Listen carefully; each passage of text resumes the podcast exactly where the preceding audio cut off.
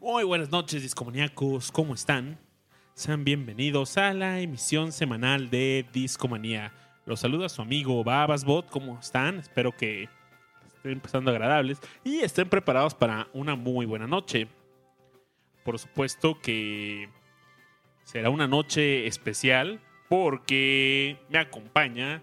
A mi derecha tengo al buen Brian Cubria. ¿Cómo estás, Brian? Hola, muy bien. Muchas gracias por la invitación nuevamente. Bienvenido, bienvenido. Estás en tu casa. Además de tener aquí al buen Brian, nos visita desde tierras nórdicas Rodo, el vikingo del amor. ¿Cómo estás, Rodo? Muy bien, muy contento de estar aquí una tercera vez. Y híjole, híjole, ojalá y haya una cuarta porque es bien divertido estar aquí en Discomania. Un saludo a todos los discomaníacos que nos escuchan y a todo el barrio bonito. Tendremos una quinta, una sexta, las que quieras, mi estimado Rodo. Bienvenido, es tu casa, lo sabes. Gracias, Cuando carnal. quieras, bienvenido. Pero, pues, por supuesto, aquí está mi primer violín. Aurelio, ¿cómo estás? ¿Qué tal, mi querido Babis? ¿Cómo están, amigos de Discomanía? Encantado de estar este jueves, esta noche, noche lluviosa. Bueno, ahorita ya no tan lluviosa, pero de tarde lluviosa, en la cabina de Discomanía. Por ahí anduve de vacación, echando la vacación, mi querido Babis, pero regresé mm, animoso. Oye, qué bueno que estás muy animoso porque esta noche hay gran tema, Aure. Sí, se ve que sí, mi querido Babis. Por ahí ya lo llevamos preparando desde hace unos varios, varios días y estamos seguros de que la plática se va a poner bien, bien buena. Pero antes de que empecemos, ¿qué te parece si le recordamos nuestras vías de contacto, Babis? Claro que sí, mi estimado Aure. Pueden contactarnos a través de mixler.com diagonal discomanía para escuchar nuestros programas en vivo.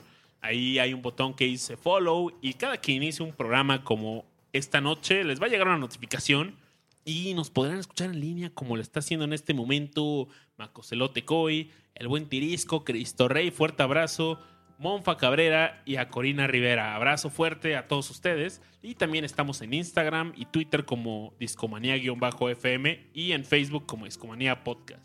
Pueden descargar este podcast también en iTunes, Sound, eh, no, SoundCloud, no. en algún momento sí. En algún momento sucedió. pudo, ya sí, no. era una época feliz. Pero ahora mucha gente, cada, cada vez más gente participa con nosotros en Instagram, mi querido Babis. Así es, eh, por ahí hoy estuvimos compartiendo noticias de eh, qué es lo que pasó un día como hoy en el rock. Por ejemplo, hoy, 16 de agosto, murió Elvis. Que también hoy, ahora, hoy tuvimos otra pérdida, ¿no? Hoy tuvimos muerte, muerte, mis queridos amigos. Sí, una bastante, una persona, una dama. Una dama. Una dama que, ¿cuántos años tenía ya? 80 y cacho, ¿no? Supongo.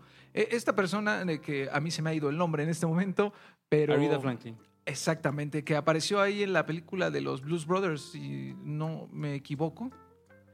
Así es. Y que gran peli por ahí, si no la han visto, yo se las recomiendo mucho. Creo que hay una secuela también, como El regreso de los Blues Brothers, algo así, Sí, la, no la vi. que, que búsquela por ahí. Está, no es tan buena, pero está interesante, está entretenida, Perfecto. mucha perfecto. música.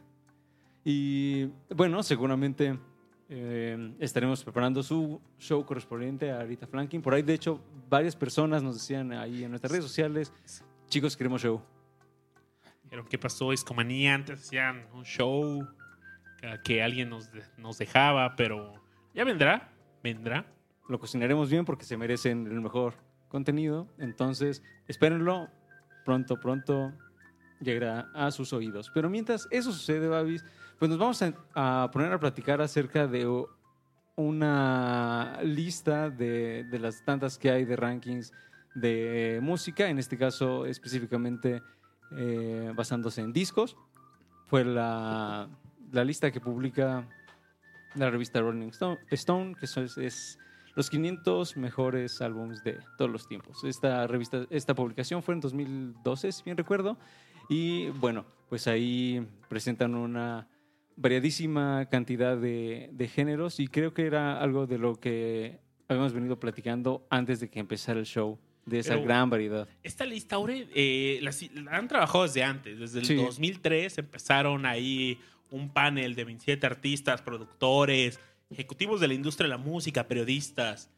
Y después, añitos después, 2009, hicieron a un grupo similar de otros 100 expertos en la música. Y 2012 hubo otro... Y también luego hicieron este, una de canciones. de canciones. 500. Hay, tenemos, eh, hemos hecho algunas listas aquí en Discomanía. Y bueno, vamos a analizar estos primeros 50 álbums que dice la revista Rolling Stone ser El top, el top 50 los, de... los álbumes más grandes de todo el tiempo. Entonces, si está en esta lista, es probable que sean buenos. Vamos a ver, vamos a analizarlos. Básicamente vamos a hacer un, un como top 10 del top 50 de la lista de Rolling Stones del top 200. Exactamente. Mucho top, mucho Porque top. bueno, la lista Top, tiene top, top, 500 top, top. álbumes y vaya, ¿cuánto? 500 álbumes, no sé, no, no te 500 podemos avanzar, no. avanzar unos 40. ¿Cuántas No, horas? muchos ¿Cuántos días shows, ¿no? seguido así? Que te los eches, en- te sientas y pones Spotify todo el playlist. ¿Cuán- ¿Cuántos días serán? Podemos intentar ahí ver. eh, Maratón, discomanía, ya Hasta está una quiniela aquí con los discomaníacos. ¿no? nos Estaría rolamos, ¿no? Ajá, de Sí. vamos haciendo, no, pues te toca, ¿no? Ocho horas. eh, y ahora, ocho horas con Babis Discomanía. Ocho horas después, bueno, ya viene, viene, abre. Este, ¿qué seguía? Porque ya no. Número 50. Número 50, Babis. Little Richard con una compilación, Here's Little Richard. Así es, del año 1957. Es muy amplia esta lista, como les comentaba el buen Babis. Abarca muchos años ahí, desde cosas de los 80s, de los 70s, de los 50s, como es el caso. Múltiples ¿Qué- géneros. ¿Qué será? Los 40 ha de ser el más viejo, ¿no? Porque está Elvis Presley, pero no sé su disco de qué año es. No lo, a ver, ahorita lo revisamos, pero es correcto, está Elvis Presley. Y hay, mucho, hay muchos grupos de blues, cosas de jazz. Sí, hay- hay- estaba viendo por ahí uno, no me acuerdo cuál es, pero este, bastante viejito, de, de jazz así de los primeritos, de bluesecito así riquito. Y también hay cosas de rap, hay cosas de rock. eh, está muy variada esta, esta lista, como bien comentaba el buen Aure al principio de... Está buena, ¿no? Porque te guste o no, eh, son muy buenos discos, todos así, para, para cualquier género, ¿no? Que te guste, como estábamos platicando hace rato. Si te gusta el jazz, si te gusta el pop, si te gusta el rock, si te sí, gusta hasta el punk, inglés. que hay este hay unos muy buenos grupos de punk que También. híjole Está, está Nirvana, ¿no? está Nirvana que el, el grunge hace presente ahí digo está bien bien campechana esta lista pues, me gusta mucho eh Gran, gran lista. Babis, tú por ahí nos contabas que tú tuviste la oportunidad de, de escuchar este, pues completa esta lista. Mm, ¿Qué te gustaría agregar antes de que empecemos a proponer este, rolitas? Toda completa, te la echaste. La 50. Ajá. Desde, el, desde las, yo creo que desde el 100. Y pues la neta es que entre los lugares 100 y 50 sí me encontré algunos discos que dije, pues, no, ni, ni idea quién, quién seas, ¿no? Pero agradable. eh, o sea, me, me salté varios que ya había escuchado en algún otro momento en mi vida. Si ya conocí el álbum, eh, vamos a escuchar lo nuevo, ¿no? Me dije a mí mismo y Claro. pues, música. padres. eh, échenle un ojo a la lista. Está, si ustedes le ponen en Google Rolling Stones, eh, five- eh, 500, los 500 más, álbumes más grandes del tiempo, aparece. Y están bien documentados, ¿eh? Y que muchas veces eh, y a mí me pasó que escuchaba el nombre del disco que nunca había escuchado pero al momento de poner la rola de- in- inmediatamente identificaba que eso me pasó aquí con Little Richard que eh, con la rola este que se llama Tutti Frutti Oye, es, definitivamente es una rola que representa ah, dignamente al rock and roll. Y ska, caparupa, ska, capara, tutti Ah, mira. Tutti frutti. y, y muy no De sé esas, de esas como melodías que han copiado mil veces, ¿no? Exacto. Todos otras letras, hay otros miles de ritmos. cover probablemente Sí, y, y más que covers, también hay miles de robos así del pedo con otro skin. No, mames, sí. Pero él, es una esta, esta es la, la buena, la del disco Here- Here's Little Richard. Pero bueno, esta es una compilación, ¿no? Y tenemos. ¿Qué opinan que una compilación esté en esta lista? Porque van a aparecer varias. Sí, pues creo que era algo que también estábamos platicando ah, justo Bueno. hace rato, ah, que era eh, que a final de cuentas esta como reunión de las canciones emblemáticas, como por ejemplo lo platicábamos con el disco de Bob Marley, Así es. um, siempre es una buena como llavecita para que la gente le dé esa curiosidad necesaria para si, lo, si así lo desea, pues entrarle a ver, ah, pues esta canción me gustó mucho, pues de dónde viene, es una antología, debe venir de algún disco o single, etcétera, ¿no? Entonces creo que sí es una buena como de una buena manera de introducir a la gente. Definitivamente no es una tarea fácil recopilar canciones de. Little Richard y presentarlas en un orden que te atrae. Que vaya, la música de Little Richard por supuesto atrae, pero vaya, ¿en qué orden las presentas? Eh, Es la tarea de hacer Sí, una compilación, sí, sí. ¿no? Y sobre todo de varios años. Pues sí, justo uno pensaría que a lo mejor están hablando de álbums en cuestión a. como si fuera una película, ¿no? Por ejemplo. Y luego hicieran un recopilado de escenas de las películas, así como las escenas de Bruce Lee más chidas y pusieran eso como el top 50 películas de Bruce Lee y sale un recopilado de sus escenas. Es como raro, ¿no? Em, pero sí he visto que. No sé, a lo mejor tienen como un. Porque todos estos son bestsellers, ¿no? Top sellers. A lo mejor lo están tomando en cuenta, ¿no? Como qué tanto popularidad, qué tanto vendieron, a lo mejor. Como no, tal vez no greatest como los que más les gustan a ellos, sino un parte sí, parte también como lo que a la gente mucho también le gustó, ¿no? Lo que No más es el le- Greatest Hits de Air Supply. ¿Cómo? No es el Greatest Hits de Air Supply. Entonces, no sé, pero yo, yo creo que debería de ser álbums, ¿sabes? O sea, Yo estoy de acuerdo, ¿eh? Porque, pero es injusto, porque a Little Richard le tocó una época donde pues no se trabajaban un álbums así en un como concepto, ¿no? Era, se- salían singles y claro. eh, esto pasa mucho en los 40 en finales de los 50s, 50 claro. Ya en los Ujú. 60 llegan los álbums, eh, los álbums conceptuales, eh, todo un álbum, ¿no? Unos- una serie de 8 a 12 tracks, desde 5 6 tracks, ¿no? Pero era muy co- común que compraras un single de Little Richard. Sí, y que precisamente esta onda de preservar la música, a lo mejor tiene un poquito de que ver con esta onda que sean compilados, o sea, que no, que sean discos que son compilados de muchas canciones de varios discos, ¿no? Porque y probablemente si no fuese así con esta forma de salvaguardar la música de ya tantos años, tal vez ni a nosotros nos hubiera eh, tocado escuchar, Y se hablando hubieran perdido. de eso, también, eh, por ejemplo, ahorita que yo escucho muchos de esos álbums, algunos que sí son álbums, álbums, tal- así como, como dices tú, Babis, de, de un concepto completo, como por ejemplo Ziggy Stardust está acá, y todo el mundo conoce esa rola, Ziggy Stardust. Pero pues hay rolas en ese disco que pues, no, yo nunca, no me acuerdo de haberlas escuchado nunca, ¿sabes? Y yo pensé que conocía el disco y así, pero pues hay rolas que no recuerdo, que como que no son los que la, lo hacen famoso. ¿sabes? ¿Ustedes cómo escuchan un disco? ¿Eh? ¿De forma granular? ¿Agarran? ¿Me voy directo al track que me gusta? ¿O Yo escucho todo. yo soy de la misma... muy ordenado desde el así lo pone uno bueno yo en mi caso lo pongo y todo Bueno. lo que traiga ¿eh? Bueno, no siempre, ¿no? A veces si agarro así una rolita. yo la verdad si ya le invertí esa, esa es mi filosofía Bueno, es que si yo ya le invertí lo pongo así completo Eso. Yo Igual- últimamente pues hago playlists de Spotify, pero bueno, también también, bajo álbums.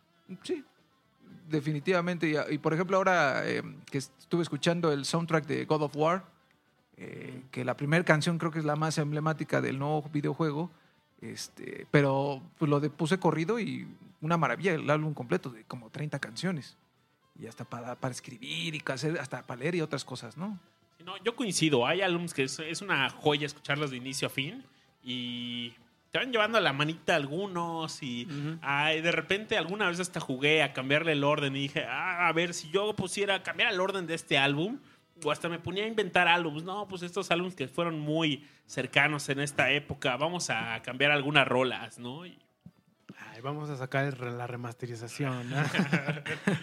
DJ Bobbies. Bubbies, bubbies.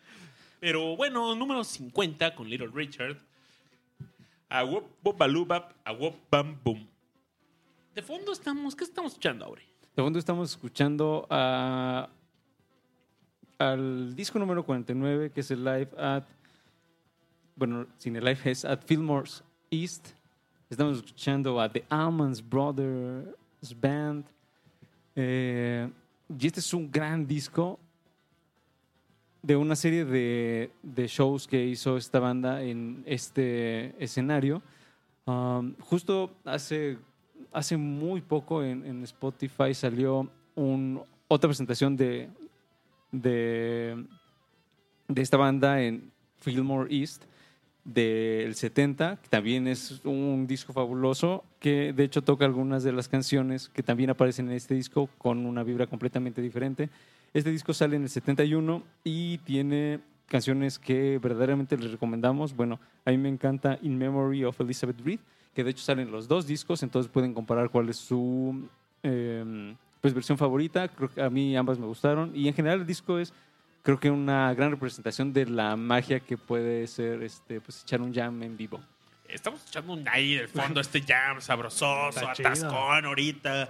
Y pues los Alman Brothers, ¿no? Eh, eh, se- siempre eh, llegaban estos solos improvisando. lo- y, Claro, y claro. también el Fillmore es un venue muy Importante, importante. sí. Ahí, ¿quién más tocó ahora? Estuvo. Yo, ver, yo recuerdo un recuérdame. concierto de. Que, un álbum que me encanta de Frank Zappa. Que hay un. e- En ese se le suman algunos de los Turtles y tocan un cover de Happy Together, eh, Miles Davis, Grateful Dead, eh, The Flying Burrito Brothers, que a ti te encantan, Algún día les haremos su show. King Crimson, hasta John Lennon y Yoko Ono estuvieron por ahí. Gran venue. Joe Cocker, Crosby, Stills, Nash Young. De hecho, acaban de, de sacar hace poco algunos álbumes ahí de Neil Young en el Fillmore East. Ujú. Eh, gran venue. Gran venue. Y, ¿cómo? Oye, la historia de los Allman Brothers acaba muy fatídica. Pero ahí se nota acá el feeling. Ah, Dwayne, Dwayne Allman se murió de, de un accidente de motocicleta. Entonces iba acá en el rush y. ¡pum! En el rock and roll hasta el final de su vida. Claro. Sí, como ahí, como en esa peli Easy Rider, así me lo imagino, como en Easy Rider. Híjole, qué gran peli. Y el- Cabrón. Siempre eh, las motocicletas la y la música como rock, blues, jazz y hasta country tienen ahí un romance bien bonito, ¿eh?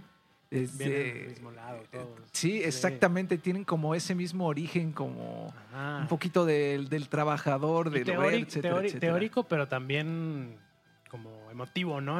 O sea, Sí. los dos son como un, este, un cry, ¿no? Así como una, un pesar, como, como emociones que tienes que sacar así a la verga, como sea posible. Sí, como muy salvaje. Como que no sabes muy bien qué es, pero, pero es muy grande. Y pues, le, pues ponle distor y, Y- ponle batacas, y- doble bombo. Y vamos, ahora le vamos a hacer música. Y salen cosas bien padres como eh, los, los, los Brothers, los Brothers, la Alabama Brothers Allman, Band. Allman Brothers Band.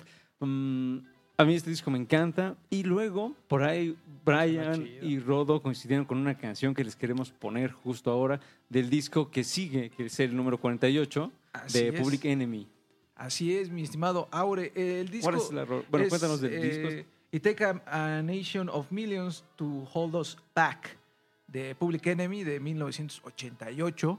Que lo que tenía ahí Public Enemy era como una mezcla entre. Eran hilarantes, eran cotorrones, pero también al mismo tiempo eran como muy políticos, porque todavía estaban viviendo esta época en la que la policía los correteaba a las personas de, de color por ser de color y decían que todos eran eh, ya sabes, narcotraficantes o pandilleros, y había mucha represión policíaca todavía en esos años, y por eso esta onda como política, yo creo que por eso está aquí en esta lista, además de que pues sí es, es una rola muy emblemática, eh, todo, todos creo la hemos escuchado. No, pues Eh, hasta todavía es relevante. Sí, o sea, sigue ahí. estando al día, Ya ¿no? pasaron 40 años, ya casi 50 años, güey. Y, y sigue... Todavía ahí no te así el pedo, ahí el mismo pedo, pues. que esta rola tiene ahí un arreglo con Anthrax, con el grupo Anthrax, que yo creo que es la versión que más, más conocida. Se llama Bring the Noise, Bring the Noise, que es, esta es la, la- la rola original.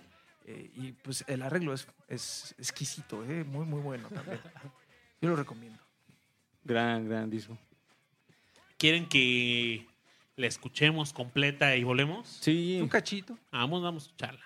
Vamos a, está sonando de fondo, pero volvemos y seguimos en Discomanía.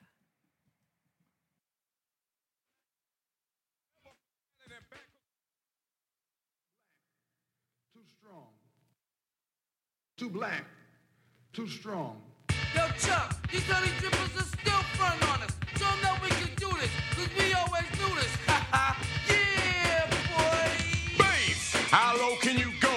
Death row? What a brother know. Once again, back is the incredible rhyme animal, the uncannibal, the public enemy number one.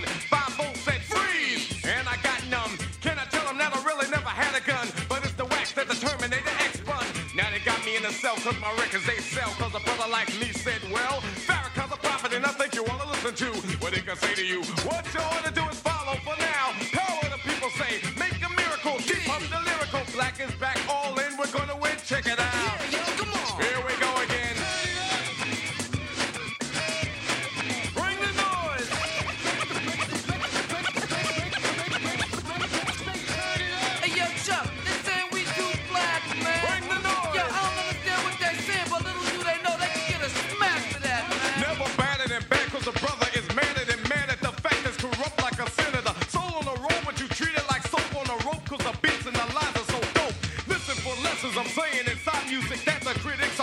They'll never care for the brothers and sisters why cause the country has us up for the war. We got to get them straight. Come on now, they're going to have to wait till we get it right. Radio stations are questioning blackness. They call us a black,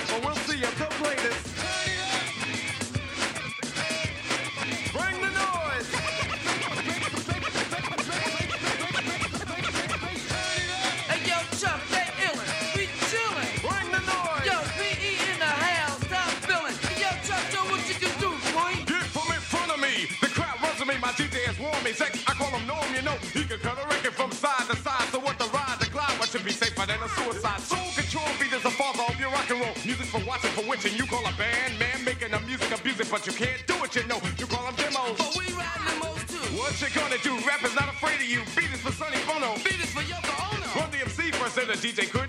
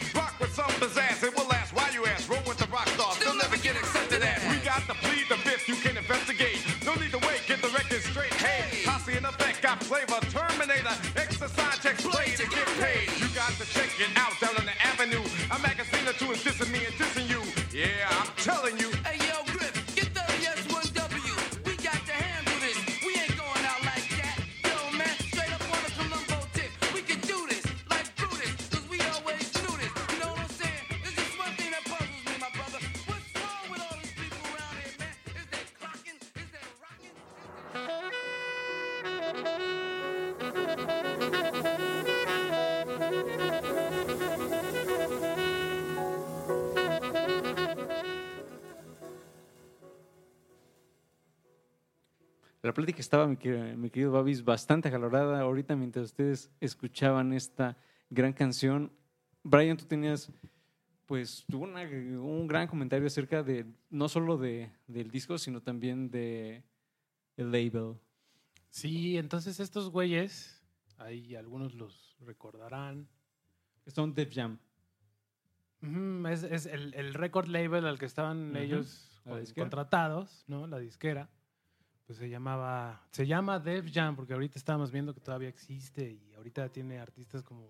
Bueno, tenía todavía, porque ya Lady Gaga ya, ya, se, ya se Ya fue, fue, ¿no? Ya, ya fue, ya, ya se enojó y dijo, ya, yo no soy real. Que ahora se está metida ahí como en cine o tele, creo es este. Va a estrenar una película pronto. Pues claro, porque la papa es fuerte. en El hambre está. pues sí, o sea. Pero bueno, el punto es que Def Jam sacó eh, a bandas como los Beastie Boys, empezaron a hacer eh, su rapcito en ese pedo. Em, ¿Quién es más, mi estimado Rod? Sí, mira, eh, son, estábamos comentando que son DMX. DMX, ¿no? eh, que es un rapero, este, está por ahí Sí. JCJ, Jimmy Spicer, Max, MC Search, Cool and the Gang, Public Enemy, por supuesto, que son los, los que acabamos de, el grupo que acabamos de escuchar hace unos momentos. Ah, es un arrancón, Pues ¿eh? Estaba. También está por ahí Scarface y Warren G, que son los que el que más me suenan. Hay muchos, muchos, muchos eh, grupos que estaban al principio. Estos son los artistas originales de Def Jam Sí, Recordings. Y entonces este sonido pues marcó toda esta época noventera. Exacto. Y ahora, bueno, pues ya todavía está, todavía existe la, eh, la- La- la marca, la- la label. La disquera. pero pues ya tiene ahora artistas como Kanye West, este, Justin Bieber. Kanye West Es- también. exactamente. Yo- Justin Bieber, Lady Gaga, que ahorita estamos No mencionando. o sea, es la disquera ahorita. Shakira. Pues para que se den una idea. Rihanna, Ajá, o sea, con Public Enemy. Por e- imagínate cuánto dinero no está haciendo esta disquera, ¿no? Este, este récord. No mames. sí, sí. qué Si hay para la papa. Y- pero hasta como para la de la de los cuatro aquí. y sí, para Oye, pues no les interesa. Tenemos un podcast que le llega a mucha gente y, y muy latino, ¿eh? Por- en hip hop. sabor latino. y en, en el número 47, ¿qué, qué tenemos en el número 47? Está ahí, este. Bueno, un- de hecho, es John, John Coltrane. Coltrane. Estamos escuchando, Estamos escuchando este pedo. Pues nada, güey. Cuéntanos. Yo, yo, yo, yo, yo, a mí me encanta John Coltrane. A mí me gusta mucho. Este, John Coltrane es una figura muy interesante en el ámbito del jazz. John Coltrane es, es así como aquí, en, aquí en México no se le conoce mucho, pero si te vas como a la banda que escucha jazz, o sea, es así. Ahorita les cuenta. O sea, este güey era un chavito, pues que desde chavo eh, se le murió su familia y era muy, eran muy religiosos, güey. Y entonces se volvió como una especie de niño autista que estudiaba el sax todo el tiempo y como que era- quería buscar acá creatividad y quería buscar como mm, nuevas formas de hacer música. Y entonces era un güey así súper ñoño. Y tocó mucho con Miles Davis, tocó con las super bandas, ¿no? De, de su época. Y después Miles Davis lo corrió a este güey ¿Por qué? Por heroinómano. Ah. Entonces, este, como, como muchas historias en el jazz, en el, el jazz y las drogas van de la mano, ¿sabes? Entonces, mucha gente no lo hace. Sobre todo muchos de los que ya estén viejitos. Así, yo creo que así sabes quién, quién se droga y quién no. Si ya se murió, se droga. si, si todavía está viejito y así, pues entonces igual es más sano. Pero sí, eh, van de la mano. Entonces hay muchas historias ahí de, de o ex, ex drogadictos, etcétera. Y este güey pues le, le entraba la heroína y este, lo acabó corriendo porque pues hay que ser profesional, ¿no? Pues era su chamba. Y mm, entonces después de mucho reflexionar y, y de pensar mucho en Dios y no sé qué pedo y ya sabes, ¿no? Esos eh, como momentos en la vida en donde hay que ser introspectivo. Y después de muchos años sacó este disco y pues fue el que más vendió. Vendió así algo así como 10, 20 veces más de lo que cualquier otro disco suyo. Creo que de 500 mil copias vendidas y normalmente vendía 30 mil. Y es un disco muy raro. Es un disco muy raro. O sea, incluso yo que pues he estudiado un poquito de jazz y así, se me hace así como, wow, ¿qué es este sonido? Es, ¿Qué está haciendo este compa, no? Eh, hay como que lo pueden apreciar, como que no sé, se escucha que es jazz, pero es como, ¿qué, qué pedo que está haciendo? Y lo que pasa es que este cuate inventó todo un pedo como de sistema de tonalidad eh, nuevo que combina más de una tonalidad al mismo tiempo. Y entonces así su ñoñez lo llevó hasta, hasta niveles en donde pues, no se había escuchado música así. Y aún el día de hoy se escucha un poco rara, como que no todos los oídos están acostumbrados. Pero en el mundo del jazz él ya es así como, él ya es un hito. Y de hecho, una de las cosas más interesantes que tiene este güey es que en San Francisco tiene una iglesia así dedicada a él. O sea, él es el El Dios. pastor, no sé cómo. Solo él y. Maradona. Exacto, la iglesia maradoniana y la no de sabía de John Maradona, Coltrane. pero exacto, güey. O sea, es la iglesia de John Coltrane. Así, you look it up, bitch. O sea, no lo estoy inventando. Es, es una cosa y se reúnen semanalmente y no se cantarán a Love Supreme. o No sé qué hacen, pero, pero pues un día que quieran algo extravagante, pues es, extravagante, un sonido diferente. Escuchen esto, pues es como que sí embeleza de repente, como que tiene un encanto, que sí tienes que tener como una, ¿cómo, cómo decirlo? Un- una predisposición, ¿no? A querer escuchar así un- algo fuera de lo común, porque está utilizando varias tonalidades a la vez y se nota, o sea, sí, se, sí salta. Sí, Pero no, no es para cualquiera, ¿no? No, no, pues no, la neta no, o sea, sí para cualquiera que esté interesado, ¿no? Sí, Claro. sí, pero supuesto. puede que no estés interesado y pues, Sí, porque se- ahorita escuchándolo, como que de pronto yo sentí como algo oscuro en, en- en- en sus notas. O sea, Tal vez, y- tal vez. Es mi percepción, digo. No, puede- tal vez puede es, que es que es la cosa, que también es un, es- son formas muy extrañas, o sea, no son rolas como, güey, otra cosa curiosa es que lo graban como en dos días este disco. Así, es que los jazzistas son así, no sé si sean huevones o son Muy chingones. común eh, ese pedo, o ¿no? son- vamos a grabar en una sesión de Claro. horas incluso, ¿no? Así, ah, Sí, así ya en corto, así lo, lo que salga. Y luego yo he tenido maestros que, que- que les dicen, oye, tú solo en no sé dónde, qué chingones. Y no se acuerdan, güey, porque pues es improvisado y es como que pues se la saben. Es que está y empapado lo de hacen. eso, ¿no? Pero pues qué cagado, ¿no? Dos días y pinche disco ahí en los Rolling Stones, pinches, no Sí. sé, 70 años después, no sé cuándo salió, güey. Y que se- tal vez es, es algo irrepetible, ¿no? Tal vez, eh, o sea, podría ser que... que- No, y bueno, o sea, ya para puntualizar, pues este güey, o sea, neta, es- esto que hace ya se quedó en la música, o sea, ya lo usan siempre. Sí, ya es una todos. forma, ¿no? Y no, no, ahorita no es, no es muy popero, tal vez, pero pues Nirvana, sin darse cuenta, por ejemplo, hace Coltrane Changes de repente. Pero ya se le llaman Coltrane Changes, ¿me entiendes? O sea, es como, sí, está cagado. Sí, eh, propuso algo, ¿no? Propuso Y algo que muy todavía- interesante. Sí, ¿no? Lo ordenó, digamos, lo ordenó de una manera muy digerible. Y que ya cosas como el grunge... eh, Ujú, También de repente pelea, se- ¿no? se, que es lo padre de... A veces cuando te clavas mucho en algo y sobre todo algo como la música, descubres... Es prácticamente algo Es que infinito que, sí, puedes exacto. redescubrir y descubrir y así Sí, estar es lo bonito. en, en un círculo infinito, ¿no? Es padrísimo la música. Yo, yo por eso no me cierro. Antes, cuando era muy joven, pues sí. Ah, como todos, yo Pero- creo, ¿no? Pero ya, eso Sí. ya... Ustedes es- también, así eran como de, ah, ya no escucho los Yo Backstreet Boys porque son Ah, putos.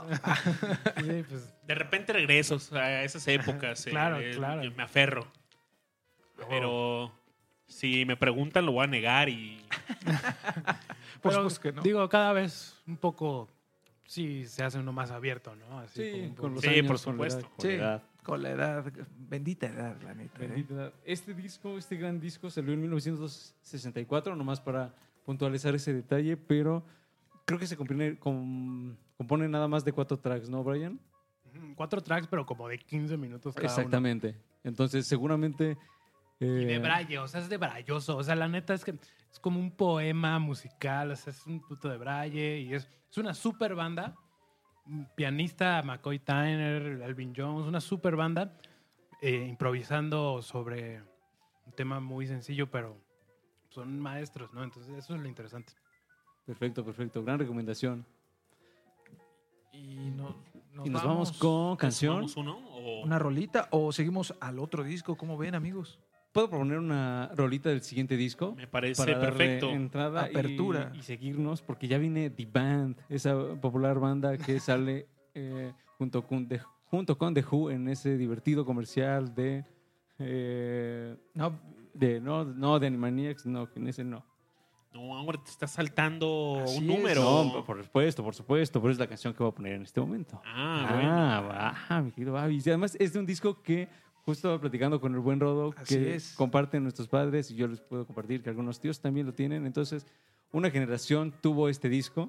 El disco se llama Legend, es de Bob Marley and the Wailers. Es una antología, que es un tema que ya habíamos tocado. tocado por acá. Entonces, vámonos con la canción que es It's This Love. ¿Es esto amor, Babis?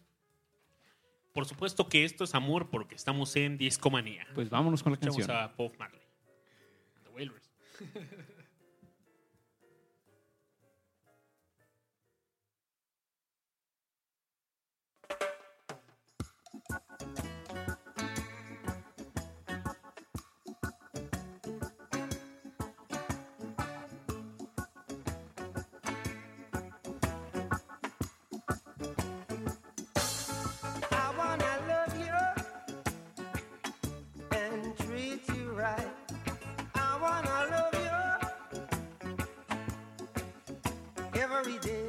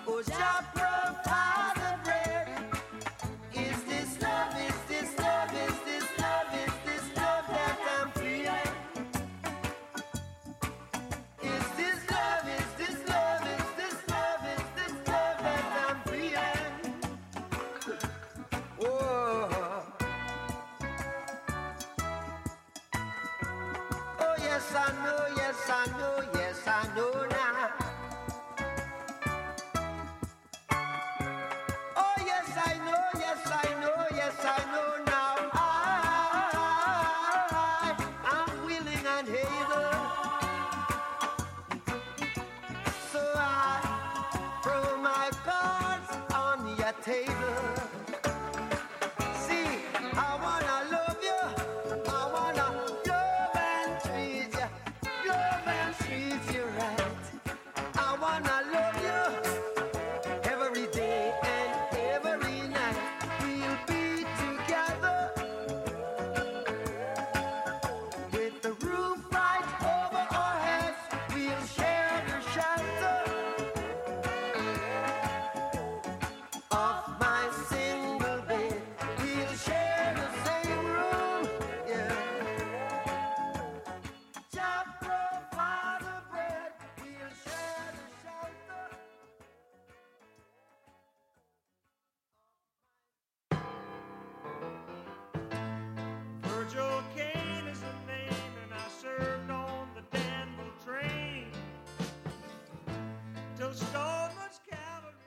Estamos de regreso aquí en Discomanía, amigos. Espero que hayan disfrutado esta bastante relajada canción, bastante buena onda canción por aquí. Oye, a ver, ahí una pregunta, para. Los, para los oyentes que, que tenemos en este momento.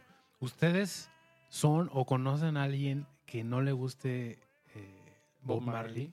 Estábamos preguntándonos eso offline. Sí, que participen ahí con nosotros, porque coincidamos en que ninguno conoce a alguien que diga No. Bob yo Marley. odio a Bob Marley. Así realmente, sí. Bob Así Marley, como sí. abiertamente odio a Michael, perdón, a Bob Marley, ¿no? Ándale, que en una fiesta haya dicho, quítenle a ese güey. Ándale, oye, No, puedes no, cambiar tu música que no me gusta, Bob Tu Marley. música de mal gusto, como que Bob Marley, eso es música para locos marihuanos. Ándale, es- híjole, que es, le diste al clavo. es el estereotipo, ¿no? La neta. Pero sí, ¿no? Hay que nos dejen ahí un comentario. en- Güey, o sea, pero. ¿Y si lo escuchas en la playa? O sea, ¿quién no escucharía a Bob Marley en la playa y diría, güey, esto Oye, es lo es- que hay que escuchar? Qué playa"? sabroso, ¿no? Por supuesto. No mames, Y- y nada más- No escuches en la playa a Cradle of Field. No, creo a- que no. güey, ni a Children of Bodom No. escuches a Bob Marley. Exacto, Hay algo un más cover que me encanta de Eric Clapton. I Shot the Sheriff, un cover sabrosísimo. Y que Eric Clapton es un gran, gran músico, ¿eh? Eh, Con una, una historia, este, pues ahí muy... eh, cuando se le muere su chavillo Su y, y todo eso que inspira música. Es, es una historia fuerte de la de Eric Clapton y gran músico. O sea, no se dejó vencer. Yo creo que muchos hemos estado en esta fiesta donde llega el momento que llega el clímax porque aparece alguna rola de Bob Marley, ¿no? Y todos, Sí. "Uh". O sea, y es que aparece y. Y hasta dan ganas de bailar, oye, Babis. Claro. Digo, yo no soy particularmente muy Baila- bailarín. bailador. o- la verdad es que no, no se me da mucho. Pero cuando ponen Bob Marley, como que te dan ganas de brincar Te un mete. poquito. mover el bote. De moverse, de moverse mover, suavemente. mover el botecito, porque eh, no es para que se lo coman los gusanos. Ese botecito que es. Dios te En el chat de mixler.com, diagonal discomanía, Mr. Trumpetman dice: Bob Marley es amor. Sí que lo es, sí que lo es. Estamos. Como discomanía. Exacto. Exactamente. Dios, Todos ya- estamos ya- conectados esta noche. marketing. marketing digital. Y hablando de amor, Hablando de amor, lo que escuchamos también es amor, ¿no? Yo diría que sí. ¿qué escuchamos, Babis? Estamos escuchando a la banda. La banda. La banda. La banda, no la plantita, sino la banda. La banda. La bandota. de un disco cuya portada me parece muy cool.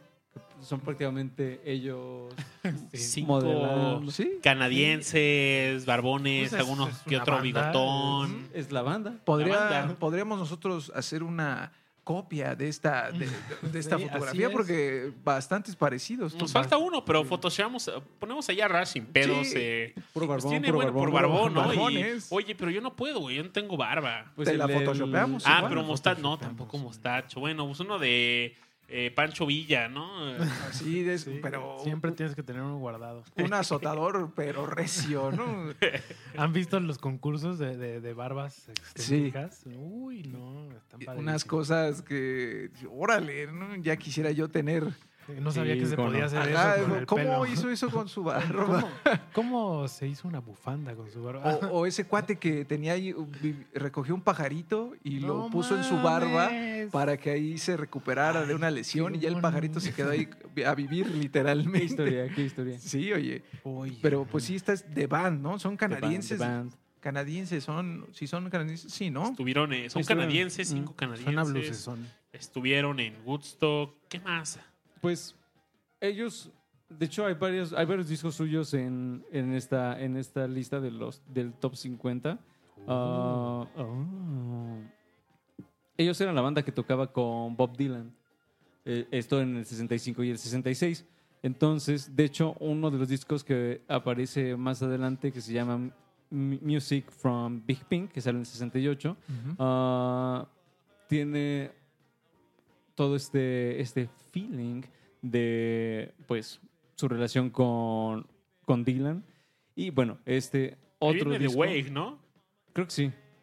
Yo creo que es la canción más Una de las más de- populares. Band, ¿no? Y mm, definitivamente un gran disco. Babis, a ti, ¿qué le dirías a, a alguien que no conoce de band? Yo les preguntaría si por qué se llaman The Band y no The Band of ¿cómo dijiste? ¿Qué- qué- qué- ¿De quién era? ¿De Bob Dylan? De Bob Dylan. The Band of ¿De Bob band of Bob Dylan. ¿No lo dejaron ponerse ese nombre?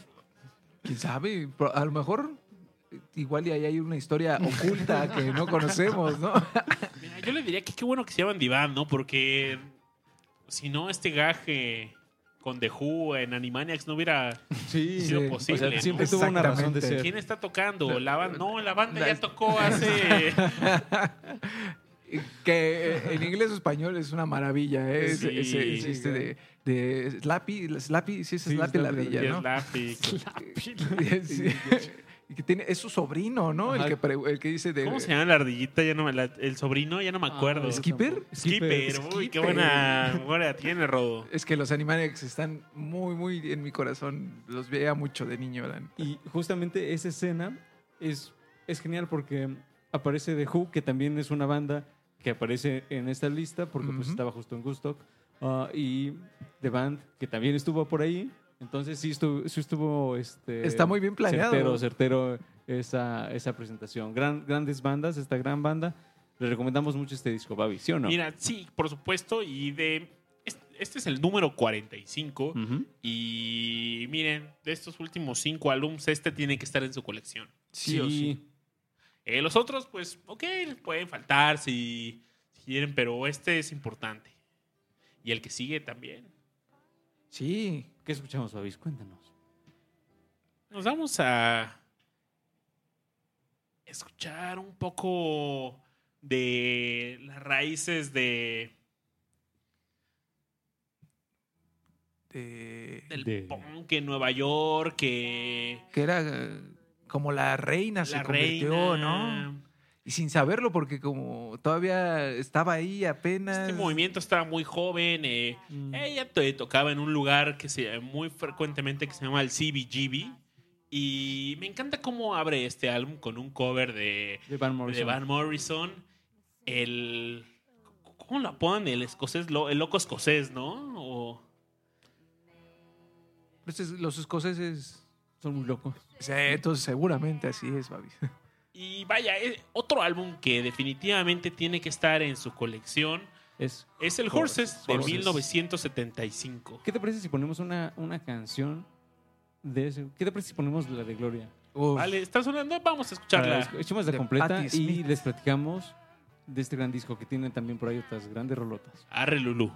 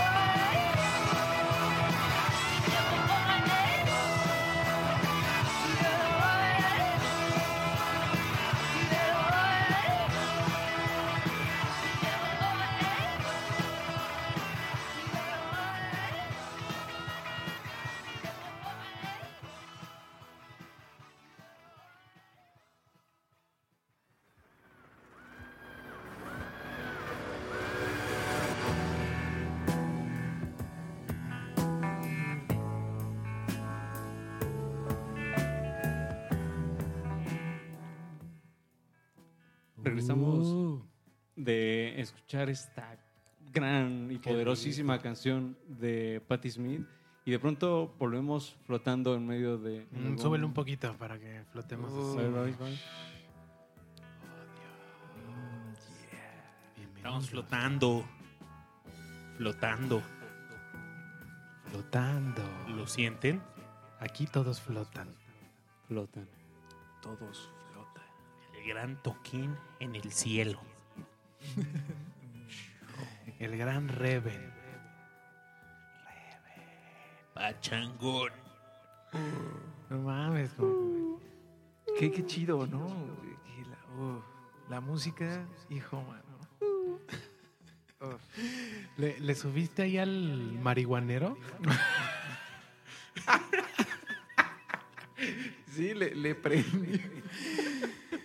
Si quieres, pues jálale más duro. No mames.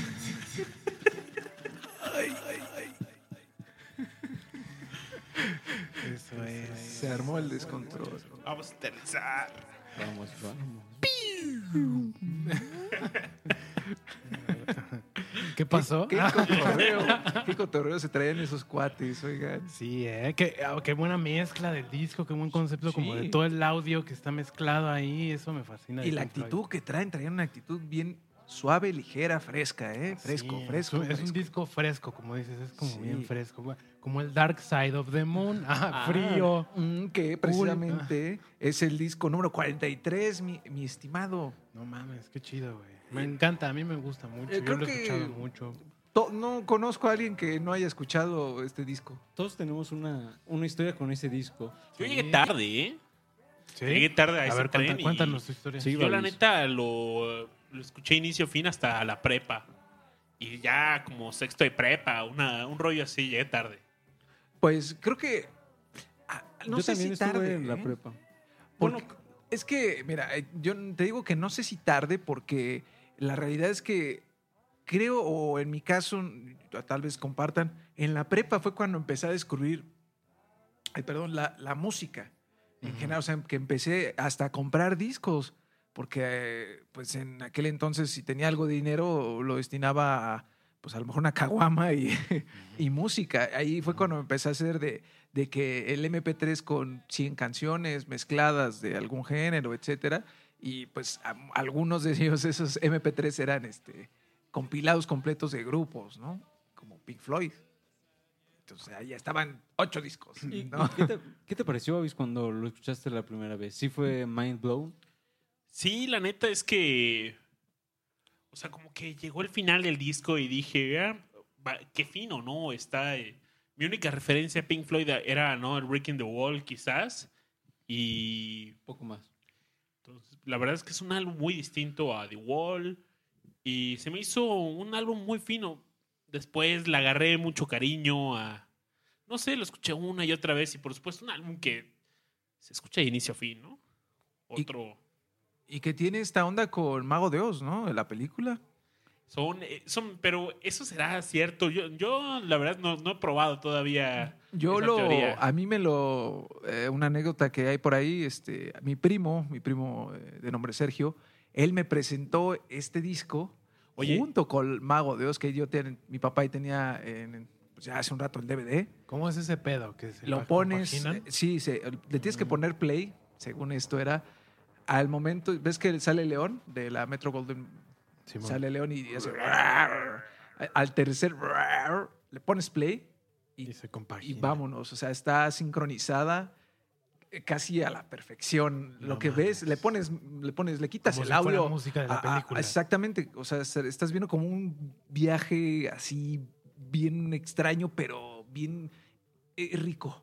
Está padre. sí, sí. Escuchado, a- a- hay banda que conozco que lo ha hecho y me dice, ah, pues está bien chido.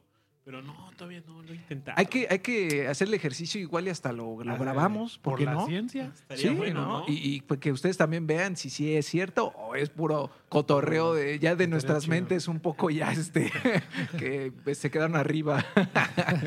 Oigan, mis estimados, pero ¿saben algo que estoy tal vez no tan acuerdo?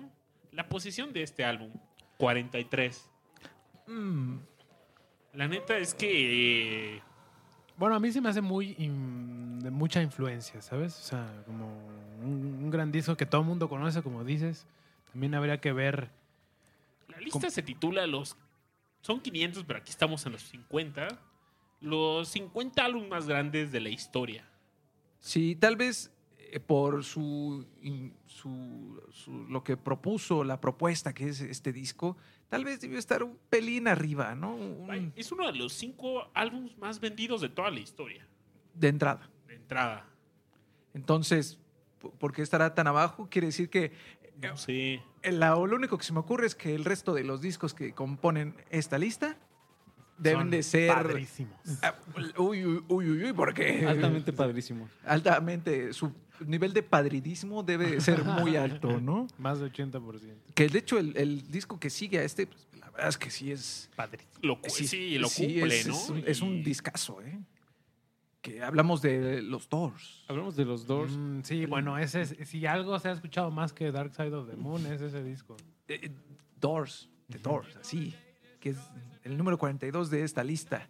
Oye, pero aparte de este álbum, grandes rolas, ¿no? Estaba Sí, Break True, Soul Kitchen, The Crystal Sheep, 20th 20th Century Fox, Alabama Song, Alabama Light My Fire, discos. Man.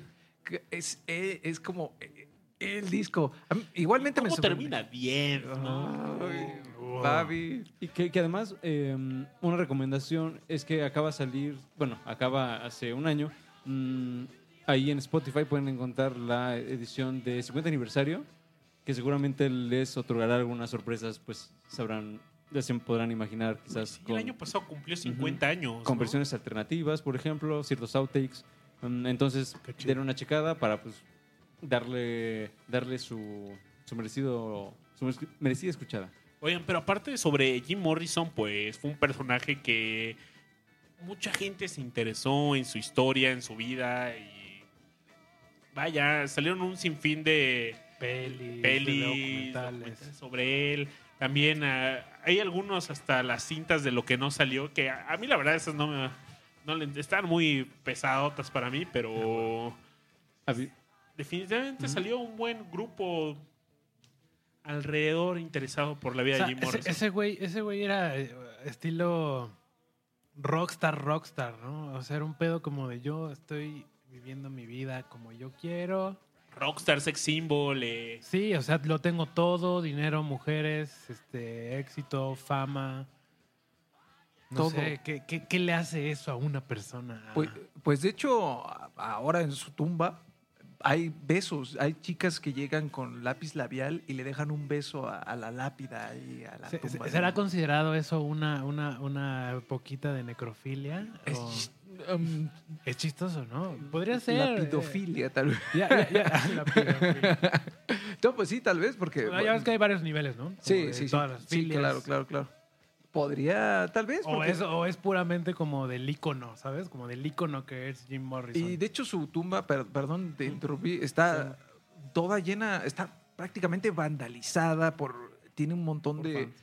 De cosas que escriben los fans de te extraño, eh, no mames. me duele que te haya sido, es gracias. Pero eh, escriben un buen de en recado. tu casa. Eh, literal madre. es una eso es como es la tumba de un vago esto qué, qué onda no Pero es la tumba de Jim Morrison entonces es, es muy curioso es muy curioso el, el fenómeno de, del rey lagarto ¿no? Y este, un gran, gran disco que sale, eh, pienso yo, no, no sé si estés de acuerdo, mi querido Babis, el 67 es un año crucial dentro de la historia del rock. por supuesto. Yo tengo dos años favoritos, 67 y 69. Son gran, gran momento para... Era como toda esta Rockear. vibra, estaba generando grandes, grandes álbumes, álbumes que de hecho mm, hay varios, bueno, hay múltiples en esta gran lista que son justo del 67. Entonces, este es uno de ellos y como bien dijo Babi, está plagado de canciones que hemos escuchado una y otra vez porque The Doors es una banda que se inyectó de una manera Muy eh, cabrón. increíble en México. Sí, muy cabrón. Sí. Todo el mundo lo conoce. A todo mundo y hay gusta. clubes de- dedicados únicamente a, A los los Doors que se reúnen constantemente en algún eh, no son bares incluso son salones de fiestas y hacen tributo a los Doors Yo tenía un compa en la prepa que le encantaban los Doors y pues un día llega y me presta ahí su compilación. No, mira, escúchate esta, mi Lorenz. Y, y cuando escucho People Are Strange, fue mind blowing. Para mí dije, qué rola tan fina. Y la puse ahí. Estaba creo que en clase de inglés, no sé qué. Y pues a ver, audífonos, vámonos, chido. Wow, Y- es que sí, entiendo. Es un viaje, sote. Es que aparte supongo que algo que también tiene otra banda de este top que viene mucho, mucho después. Pero este pedo como de ese, ese, ese rollo de que ese güey sea como rockstar, como que se siente en su música, se siente en cómo canta, se siente en todo el pedo, todo el concepto. Sí. Cómo pues se ponen las fiestas, güey. O sea, su música se escucha en el contexto en el que, para el que fue creado, ¿no? Que es así como, güey, la liberación. eh, no te preocupes, güey. Sí, pinche. Relájate, relájate, disfruta, cabrón. Exactamente, güey. Y, y se nota un chingo. Eso es como algo que se puede capturar y lo podemos escuchar, ¿no? En los álbumes y. La no sé, energía, es la energía que proyecta, ¿no? Y que se transmite. Es como Bruce Dickinson de Iron Maiden, que te proyecta cierta energía en, en- tanto en los conciertos como en, en, los, en los discos, que sientes padrísimo y es como me está hablando a mí, ¿sabes? Sí, Y- luego, luego se nota como legítimo, ¿sabes? Como, sí, eso es ese güey. Sí, no, no es este un poser, ¿no? No está Sí. posando, es, es auténtico lo que está haciendo. Led Zeppelin es la otra banda que, que- que yo decía que no mames, o sea, escuchas la voz de ese güey y dices que este güey es así, está teniendo un clímax ahorita. Está, está, está cabrón. Está cabrón. ¿no? ¿No? Y Gran, gran, gran, gran disco este que estamos escuchando. Mm, No sé si quieran pasarnos a otra canción de este disco, nada más para seguir con ese mood. Yo propondría Alabama Song. Para seguirnos tendidos. Como Sí. bandidos. ¿Qué, qué disco, ¿Qué disco sigue ya en la lista acá? en la lista sigue el número Súper. 41, Never Mind the Bollocks, que es de Sex Pistols. Uf. Pues yo, yo, yo a los Sex Pistols no los conozco. o sea, sí los conozco, pues, pero no, no, no los he escuchado. No, no, no, yo no podría decirles. ¿Sabes? Ah, Yo sí, tal y tal. estoy en, en la misma posición. No sé, fue una. es- quizás sí he escuchado vagamente ahí algún, pues, algún álbum, pero. ¿Sabes? Personalmente se me hacía un patán Sid Vicious y. Y no, Eso o sea. pasa, ¿no? Cuando te pues- cae mal alguien así como de... O sea, no lo conozco, ¿no? Pero, claro, sí, no, claro. no, no, no. pero, pero neta, pasa. lo que he leído y he escuchado de él, pues me cagó, ¿no? como y hijo de su puta madre. Sí, recuerdo mucho de un tiro ahí que se echó con Freddie Mercury de Queen en el estudio y dice, oye, pues que está, ¿quieres eh, enseñarle ballet al mundo? Así bu- burlándose y... Sí, no, y además era medio patanzón con los fans también. Eh, ahí está ahí por ahí historias de que los conciertos se, pues, se agarraba a madrazos con, con la gente que estaba ahí. Eh, y ahí, por ahí creo que hay una foto, o no recuerdo si fue con alguien de la banda que está todo, o sea, él se agarra a golpes con alguien, todo sangrado sigue cantando. La foto es medio impactante porque es un güey como que sangrando de la boca y la nariz que te está cantando un, pues melodías bastante bruscas, ¿no? Que, que pues, digo, son los Sex Pistols.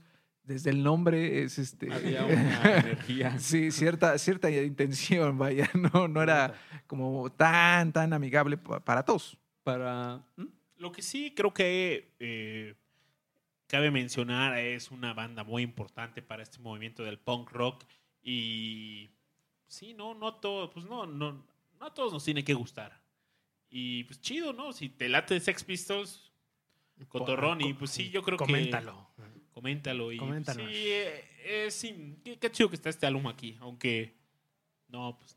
Y de, de hecho, si lo No lo buscan traigo. en Spotify, no lo van a encontrar. Es más posible, o sea, si verdaderamente no tienen otra opción de com- para comprarlo, lo pueden encontrar fácilmente en YouTube. Um, ahí está el disco completo. Y de hecho, por ahí hay un mini documental que se llama. eh, es como una serie, eh, serie documental, que se llama como algo así como Classic Albums. Y ahí le hacen un merecido show de poco más de 40 minutos a esta, a esta, bueno, este disco. Entonces, ahí está la opción para que pues, también conozcan cómo fue el proceso creativo y de la voz de sus creadores, ¿no? Entonces, perfecto, perfecto.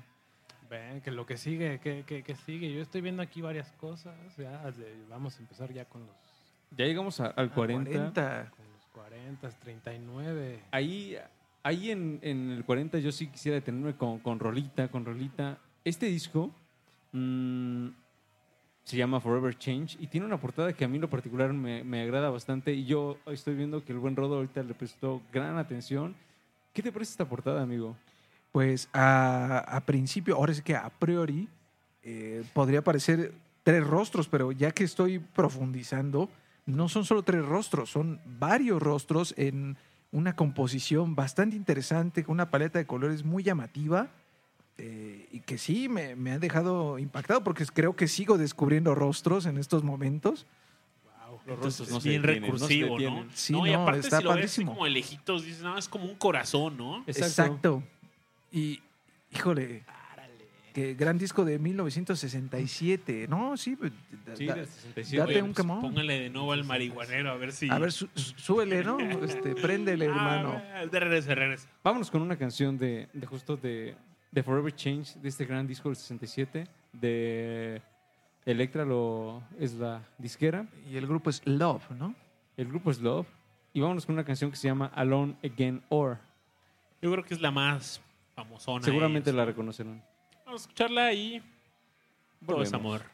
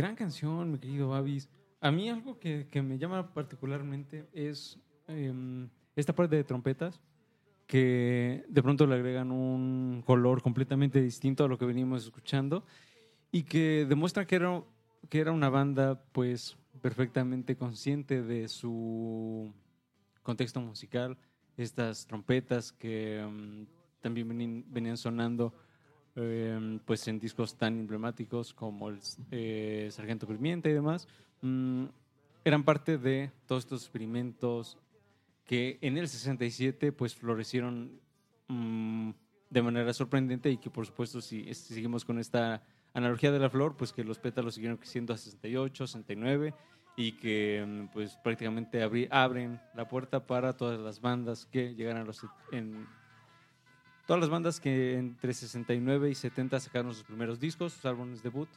Entonces, un año súper importante para la música y creo que un disco súper importante representando un poco de psychedelic folk, um, por supuesto psychedelic rock, tenemos eh, mucho de folk, mm, etcétera, etcétera. La experimentación está presente, ¿eh?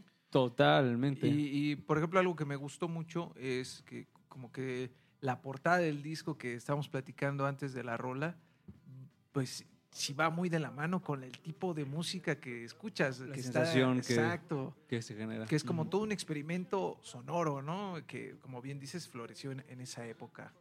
y que no estaba ajeno de la vida también hippie del momento. Es decir, um, previo a, a la- a las sesiones de, de grabación, la banda era re- reconocida por irse de este, retiros, que en realidad eran pues irse a cas bueno, como mansiones de otros músicos o retiros Otros hippies. de otros hippies a- a ahogarse en LSD. Y es que esto fue después de la guerra, ¿no? Entonces toda la banda venía ya como de, bueno, ya pasó. Por ejemplo, yo, yo, yo sabía que eh, todo el pedo de los sintes empezó antes de la, de la guerra, de la Segunda Guerra. En- pero por el hecho de la guerra tuvieron que pausar todo eso. Ya eso pues ya no daban varo, o sea, ya no había varo ahí, pues. Entonces la gente tuvo que cambiar de, de, ¿sabes? De forma de pensar. Y yo creo que de- ya después de la guerra dijeron, bueno, a ver, ¿en qué estábamos? Así estábamos haciendo cosas bien chingonas con esto. Y entonces otra vez y otra vez y hasta la fecha todavía Sí. Está por ahí. eh, Sí, que hubo, después de la guerra hubo, y las guerras, como porque todavía hubo ahí varios conflictos, este, hubo sí cierto periodo de relajación, eh, como yo creo que a nivel mundial en cada una de las sociedades de- de- diferentes en todo el mundo, que sí se relajaron bastante y florecieron cosas muy importantes, entre ellas el arte, ¿no? Y sobre todo la música, que tiene como esta onda de crear nuevos sonidos que fueran armoniosos, que no fueran este, estrepitosos y todos rasposos, que fueran placenteros al oído, ¿no? Y pues ahí estamos escuchando de fondo. Híjole, A los Beatles. híjole, híjole. Híjole, estamos escuchando Love Me Do, un single súper importante en la historia de los Beatles. Y estamos escuchando el disco Please Please Me del 63, que lo hemos venido mencionando recientemente, mi querido Babis, sobre todo en esos, en aquellos shows, como por ejemplo el de Juan García Esquivel, y luego por ahí cuando retomamos el tema de Launch. Este disco viene a, a romper con algo que estaba sucediendo en la música del, del entre los finales de los 50 y principios de los 60 que todo este, todo este movimiento de lounge y esta música súper experim- experimental que de pronto jugaba con el estéreo, etcétera. Eh, de pronto llegan los Beatles y así como aquí estamos nosotros y ya la historia del rock y el pop como lo conoceríamos pues cambiaría eh, radicalmente. Y este disco que es fundamentalmente también una colección de, de singles, de sencillos, mm, como mucho de lo que se hacía en el 63, mm, tiene algunos temas fabulosos, muchos covers, por supuesto, mm, como muchos discos debuts de aquella época, pero definitivamente había también creatividad de parte de los muchachos, de aquellos muchachos, como por ejemplo aquella increíble canción del buen George, Do You Want to Know a Secret? Pero también estaban grandes covers como Twist and Shout, por ejemplo. Entonces, un disco que dentro de su raíz de rock and roll, creo que bastante disfrutable. Así es. Y yo, por ejemplo, ahí tengo una anécdota bien padre de, que involucra a una persona, uno, un mentor que tuve hace ya un- muchos años y que hace un año falleció. Gran sujeto, gran maestro. Eh, nos enseñaba, él nos empezó a enseñar idiomas, es decir, inglés, con los Beatles. Y esta fue la primera canción que nos puso. Y mm, por alguna razón a mí me quedó muy marcada y, y no- nos explicaba lo que decía la canción y él era muy fan de los, de los Beatles y, y me recordó esa bonita época que, en la que aprendí, eh, empecé a aprender ya el inglés, le tomé más interés y muy padre, un gran maestro, eh, el maestro Bertis. A nosotros también nos pusieron una cosa así. nos ¿También te tocó? Ajá, sí, una letra, pero era la de Eleanor Rigby. A, a mí me- igual me pusieron la misma rol en una clase de inglés. Pero, güey, o sea, yo no sé qué tenía esa rola que me da, mu- me da todavía mucho miedo. Miedo. Me da miedo. Me da qué miedo, curioso, güey. hermano. Y Yo pensé, o sea, se me- es un miedo tan natural de que me sale de la rola que yo pensé que todo el mundo sentía ese miedo y, y luego como que vi que la rola, pues no, o sea, la letra no habla así. como No, pero como esos chelos están muy... Tienen algo y la armonía es, es me hace algo que, que no sé, me saca mucho de onda, pero así mucho, como muy abstractamente, es muy raro. Pero, pero chido, ¿sabes? O sea, me gusta. Muy barroco. Sí, tal vez, y, y no sé, me gusta, me gusta Que eh, de- lo que me hace sentir. De pronto está lo- los Beatles tienen así como cierta parte, pues sí, como oscurona. Como más oscuro. Sí, este, definitivamente. algo sombría, que eh, no forzosamente hablan, no sé, de, de maldad o algo así, pero sí su, su, ah, sus acordes, su, la composición que tienen, sí de pronto dices, ay, esto está como, como que no debería estar escuchándolo esto a las 12 de la noche, oye, ¿no? No va a salir el Abusados. abusados, abusados Ay, muchachos. abusados. Pero es fabuloso. Y y a mí, a mí por eso también me encanta este disco, porque, es decir, este disco sale en el 63 y para el 66 ya estaba saliendo Revolver con Eleanor Rigby. O sea, solamente tuvieron que pasar esta cantidad de años para que de la canción super rock and roll ah, que Eso no, escuchábamos, de eso pronto ya como- estaban así clavadísimos en algo completamente Sí, distinto. tienen mucha versatilidad, ¿no? Eso hay que dárselos, que, que agarraron como mucho género. Ah, incluso hay unas rolas este, en unos discos que son como latinosas. Ujú. Tienen mucho Sí. variedad. Así, de lo que llegaba, órale. Um, y ahorita estamos escuchando de fondo a Muddy Waters, mi Uf. querido Babis, a quien le agradecemos por mucho de lo que sucedió en el rock blues de los 60s. Sí, y o sea, mucho toda esta más. gente es gente, o sea, definitivamente hasta ahora los álbumes son álbumes que sería la escena muy diferente si no hubiesen existido, ¿no? Y estos artistas, o sea, todo esto es así súper referencia.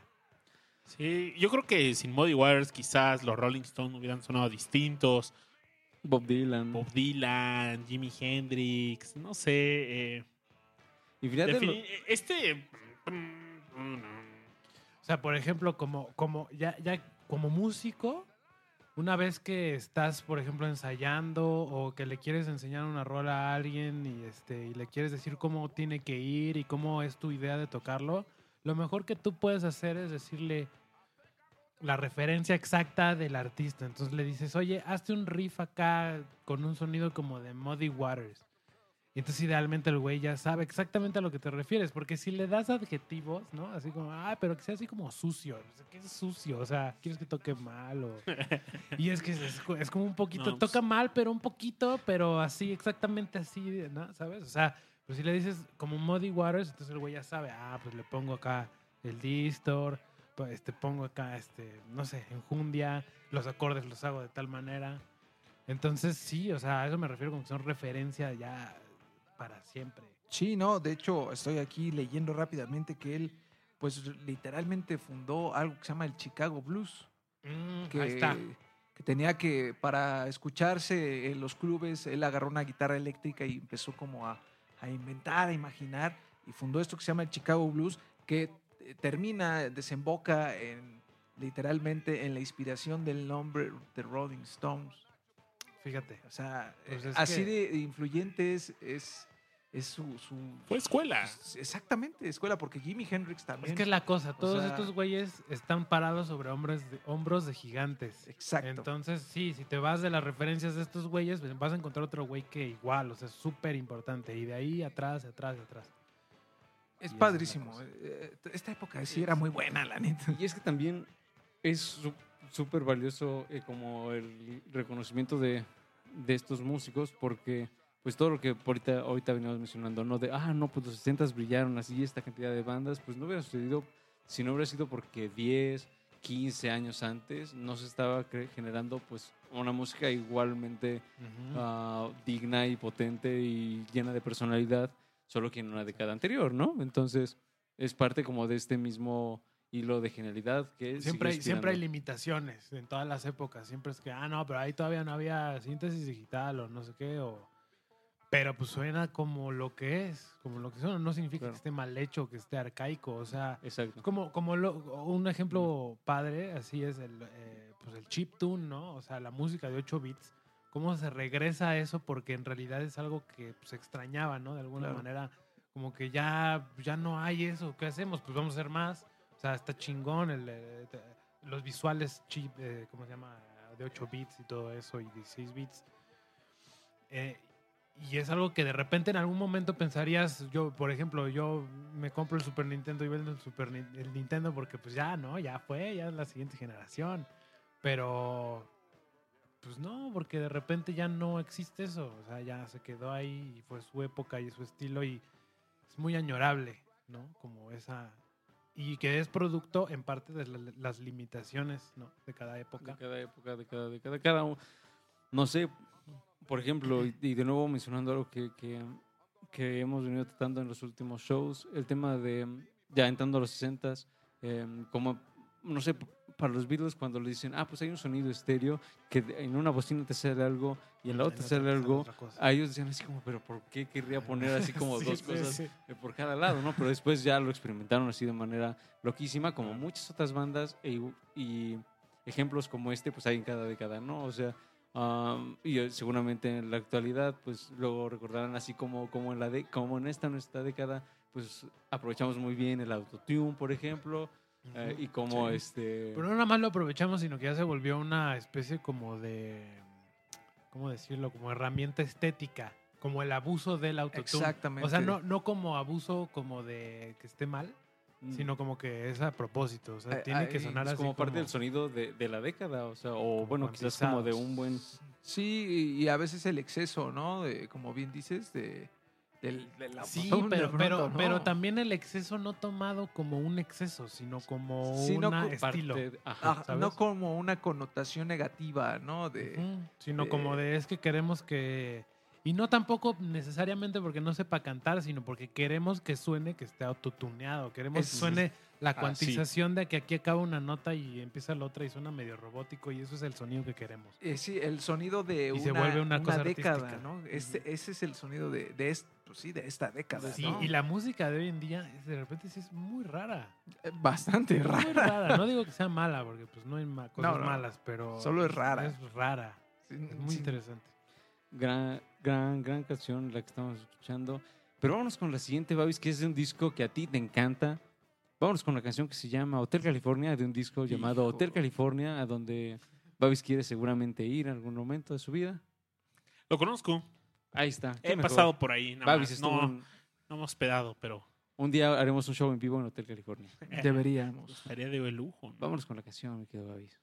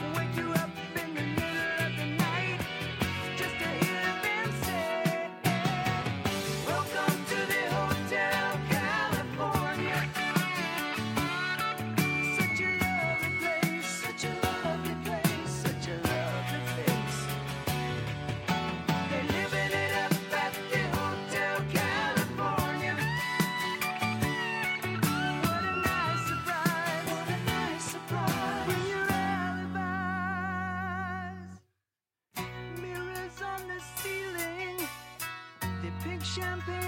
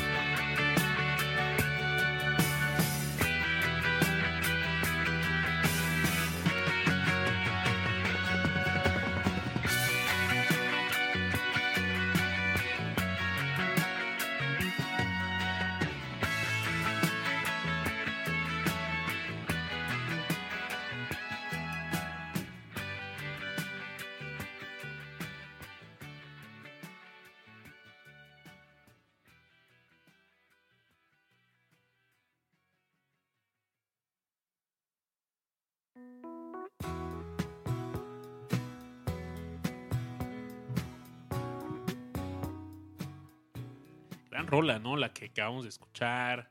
Todo un Y- clásico, todo un clásico, con grandes elementos. Y sí, o sea, quizás la rola también es más importante aún que todo el álbum, pero vaya, un álbum que fue el pico de los Eagles, pero también fue su perdición, porque fue su penúltimo, bueno, digamos que de cuando estuvieron trabajando de forma in- de forma activa, fue hasta, este álbum es de que del 76, 77. 76. 76 y pues bueno, fue su penúltimo álbum y fue el éxito total para ellos. Total que les fue tan chido que, ¿saben qué? El álbum que viene tiene que estar mejor. Este álbum, ahorita platicamos atrás de los micrófonos que tardaron 7, 8 meses en pulirlos y de plano un encerrón, ¿no? A ver, nadie sale de esta casa, de este estudio hasta que eh, terminemos estos arreglos, a- hasta que quede como queremos. Y vaya, pues, por algo está en esta lista. Creo que está en un lugar adecuado. Estamos, eh, no sé, quizás le treparía unos 10 más por ahí, pero eh, tiene que estar sin duda alguna en, en los primeros 50 álbums. Y ya después de esto, pues, se empezaron a pelear y en su último toquín estuvo Cotorrón. Bueno, no Cotorrón, ¿no? Fue... Cotorrón la anécdota, pero igual para ellos. Sí, pues para ellos no significó el fin de los Eagles. Pues ya sacaron el último álbum. La neta es que no estuvo.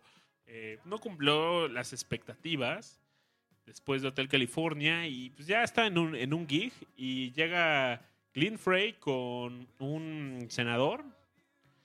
Y pues llega con los demás. ¿no? Ah, tenemos un gig, pero pues, lo que no les dijo Glenn Frey a los demás es que pues tenía ese gig como un toque ahí político, una tinta política escondida y ya llega con los demás y llega ahí el, creo que no sé si era un senador, yo creo que sí. Y pues el senador quería conocer a The Eagles, ¿no? Llega allí al backstage y pues los demás no están muy de acuerdo con las ideas de este senador y pues, llega, lo saluda y Joe Walsh pues como que le vale madres y a todos, pues ya saben cómo, cómo se imaginan una, un saludo de un político, ¿no? Como un apretón de manos fuerte, ¿no? Sí, Y- como de yo tengo el poder, o sea, eh, Exacto. proyectar esa energía de soy poderoso, pues, soy un político y tengo un cargo y, o aspiro a un cargo, ¿no? Y Como de esto es serio. Exacto. Esto- somos gente seria. exacto, ¿no? De qué tranza, ¿cómo está? No, es como, ¿Qué trata? hola, hola, buenas noches. Buenas noches, señor. Martínez. No como uno saludaría a Pepe Mujica, pero Exacto. como, así como aquí. Muy como, y además como esa onda como de apretón firme, ¿sabes? Este, Sí, sí, como sí. Te agarra la mano y no, no es como delicado, es como de ándele. Ándele, ¿no? Salude Pero bien. que ustedes, ustedes si llega, si llega, si están, si van a tocar para Peña Nieto y les da la mano, se Ah, la no, rechazan. Le aplicaría el este que suene, que suene y rin o algo así. sí, no, no, no. Ah. No, no me toques que me infectas, Igual compa. es- Sí. Yo le haría como ese güey en la cumbre allá, que dio la otra mano, ¿no? Y Ah, sí, que un se saludo- lo brincó. Un saludo doble, ¿no? ¿Sabes qué? Que- que le- Un saludo como del príncipe del rap, así te tiene la mano y le haces... Y, y- Como jazz. y le haces Como así como de, ah, ¿qué onda? Eh, no, Caíste, No güey. te creas, ¿no? Ah, ¿cómo se llama? Es broma. Es broma, es broma. Es puro coto. No se enoje, mi presi. Pues al menos, ¿no? Ya. ¿Qué te queda? Sea, tal que Joe, Joe Walsh hizo algo parecido, así como que no le la mano y le dijo, ¿qué hubo? Pues ¿Qué pasó? chido, ¿no? Así, pero así como con un tronadero de boca así. Chido. Cheto. Y, Está pues, no, cheto. llega- Sí, o sea, el politiquillo se ofendió, pero salió, no hubo, digamos, no sé qué habrá pasado del lado del politiquillo, pero lo que sí es que Glenn Frey le dijo, oye, ¿qué pedo, güey? Este güey consiguió el gig y... Pues ya eso llegaron en ese concierto, se empezaron a pelear y, y pues no sé si se imaginan esta pelea donde empiezan a cagarla a propósito, ah, sí, pues no voy a salir de tiempo, ¿no? Y voy a empezar eh, mal y... Ah, pues la voy a- Y ya, pues, o sea, y terminaron así como casi aquí otra pinche canción y pues ya se- eh, al final hasta se terminó una persecución ahí en coches y pues una madriza y ya se acabó de, de Eagles por ahí y regresaron hasta el 94, 96, por ahí. Y... Con un disco que, que me, ¿no? Sí, también me, pero pues más jugando la, la- la nostalgia. ¿No se reunieron por ahí del 2000 algo? Sí, o sea, en el... Hubo varias reuniones, ¿no? Hubo varias reuniones, pero en el 94 regresaron oficialmente, activamente hasta el 2016, que es cuando muere Glenn Frey. Y siguen tocando. Pues primero anunciaron que ya no iban a tocar. Dijeron, ok, The Eagles no puede estar sin Glenn Frey.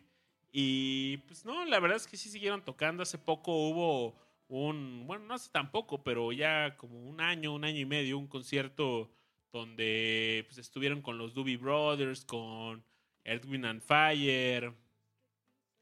Eh, pues ahí cotorreando, ¿no? Pues sigue The Eagles ahí tocando. Pues eh, después de Eagles sale pues Glenn Frey, eh, Don Felder, Joe Walsh, pues, con carreras pues, modestamente exitosas como solistas. Pero gran álbum que qué chido que está en esta lista. La verdad es que sí, ¿eh? Y, uh, igual, como dices, unos pesitos más arriba no hubiese estado mal, ¿no? Sí, no, definitivamente yo creo que sí, unos 20. el 30 los 30 le quedan cortos, yo creo. De unos 20, a- inclusive hasta en los 15, eh, quinceañeros, ¿no? No sé. Puede Sí. ser, puede ser. Gran, gran, gran, disco. Y, y, eh, la canción que estamos escuchando ahora es de Carol King, cuyo disco es, dentro de la lista, es Tapestry, un disco que sale en el 71. Mm, ella venía de escribir este, múltiples canciones y de tener, pues, mm, una, una relación con Jerry Goffin, con quien se divorcia y decide eh, aprovechar su, todo su talento. Y este disco también es ah, bastante interesante. Ella llegó a escribir eh, música como para bandas como los Monkeys, ¿no? Por ejemplo, en los, se- en los 60s. Mm, y este disco del 71 pues ya demuestra pues todo, todo ese aprendizaje de escribir canciones para, para pues, shows populares. Y creo que esta canción que recién escuchábamos, que It's Too Late, es posiblemente una ah, canción que también es de esas que has escuchado en algún momento de tu vida, que quizás no sabías el nombre de la canción o el nombre del artista, pero que está ahí de alguna manera. Sí, fíjate te que iba a decir. no la topaba No, mucho mi yo. Babis. Segu- seguramente eh, por ahí en Universal Stereo la, la habrán puesto. Me suena. O sea, definitivamente, porque es como ese gran hit ah, de este gran disco. Y el siguiente, el número 35, este es, podríamos decir que también es uno de esos discos que llegó y golpeó el universo. y- Obligado, ¿no? y, Estar acá. um, Lo cambió, y lo, lo, cambió todo.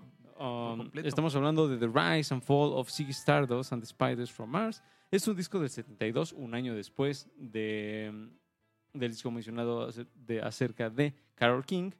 Carol, Carol King, Carol sí King, lo dije sí, bien. está bien. Mm, Este disco de, de David Bowie, yo, Mm. yo- yo ta- este yo lo treparía. Nada más como por. Por. Porque no sé, creo que más adelante ya no hay discos de David Bowie en la lista. No sé, a lo mejor estoy equivocado, pero pues David Bowie es así súper influencer ah, en la música. Él. Y esta es muy- una, una cosa muy chida de este disco, mm, que es del 72. Lo que yo he visto de David Bowie es que en su, ¿cómo decirlo? Como transmutación entre personajes, siempre es, es, está en la corriente del momento. O sea, sus discos de los 70s, de los 80s, de los 90s, Muy oportuno. todos son como, como música de ese momento. Entonces el güey como que tiene esa sensibilidad bien chingona de que sabe qué es lo chingón de esa época. Y hasta que se murió, o sea, su último disco es lo chingón de esta época. O sea, Claro. tiene uno de los musicazos más chingones así, de, del pedo más chingón. Bueno, también a mi gusto, pero vaya, eh, en cada época se escucha como lo que se ha estado escuchando, ¿sabes? Sí, que es como eh, encaja. ¿no? Encaja, que, que dice, sí, esto es setentero, sí, esto es ochentero, sí. Sí. esto es noventero. No como esas bandas que pues obviamente hay bandas que siguen su rumbo y que no hay ningún pedo. Y hay otras bandas que pues como que se van con, la, con el río, ¿no? Con la corriente. Y David Bowie siempre lo hace, pero siempre lo hace de muy buen gusto.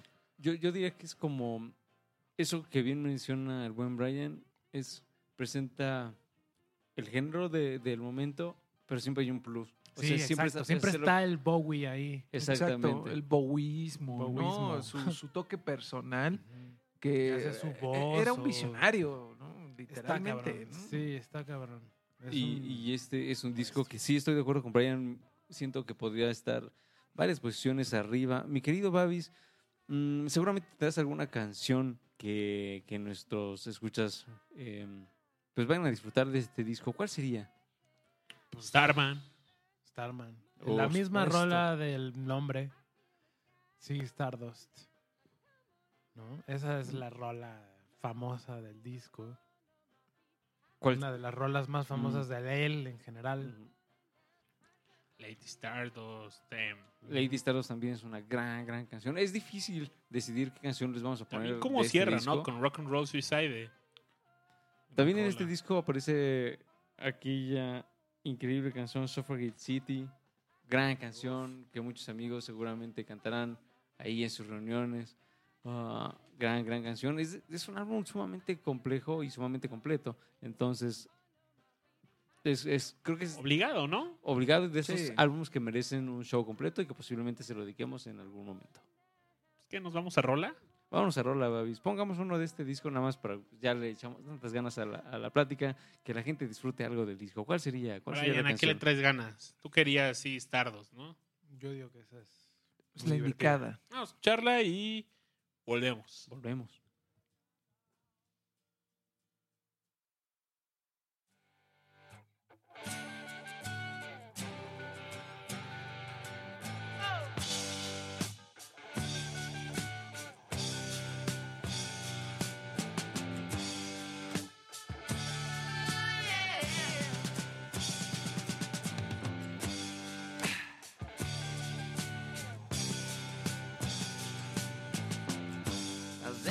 Played guitar, jamming good with Weird and Gilly and the spiders from Mars. He played it left hand, but made it too far. Became the special man. Then we were Ziggy's band. Ziggy really sang. Screwed up eyes and screwed down hairdo. Like some cat from Japan. He could lick 'em by smiling. He could leave them to hang. They came on so loaded, man. Well hung in snow white tan.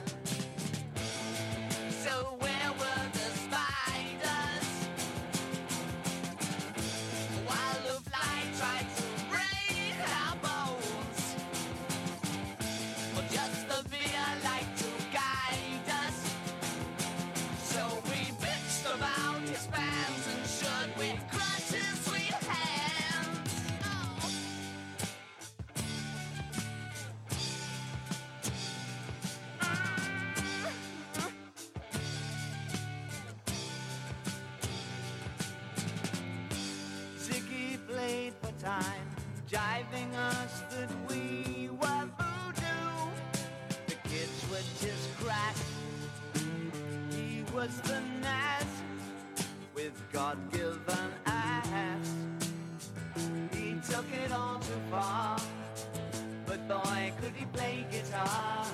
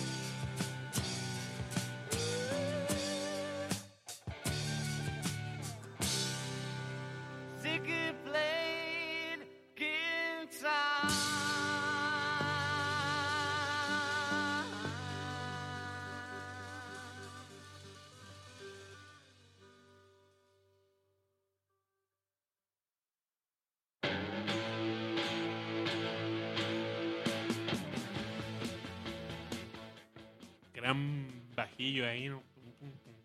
Súper disfrutable, súper disfrutable esta canción, como muchas otras de este disco, que amigos, si no lo han escuchado, dense una oportunidad. Creo que es de esos álbumes que definitivamente va a haber algo que, que los enganche de alguna manera, estoy seguro. ¿No crees, mi querido Rodo? Sí, definitivamente tienen que darle la oportunidad. Y nada de excusas, ¿eh? porque no hay de que, ay, no lo encontré con mi distribuidor, porque ahora hay muchas opciones. Entonces yo creo que nada más basta con que muevan sus dedos y le den un clic y se hagan con él para que lo vayan dis- disfrutando Cabrón, en el día a día. Gratis.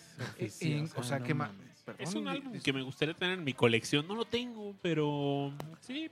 Y, y que sabes qué, Babis, podrías incluso encontrar eh, en, en Pues, vinilo. Sí, seguramente. sin problemas. Hay muchas problemas, reediciones. ¿eh? y- Y mm, Bueno, a la vez no, ¿eh? Porque, o sea, si es un álbum que si vas a una tienda de discos seguro, se vende como pan caliente. Entonces, y- yo, por ejemplo, justo este fin de semana eh, iba co- con, con mi chica a, a un Gandhi, que es una popular tienda de libros acá. Claro. Y por ahí yo me di una vuelta a la- al área de, de viniles y mm, justo me encontré con múltiples discos y estaba, estaba este David Bowie y también el primerísimo mm, de David Bowie. Entonces, este por supuesto es de 72, el primer disco de David Bowie. ¿En qué año es mi querido Bowie? ¿66?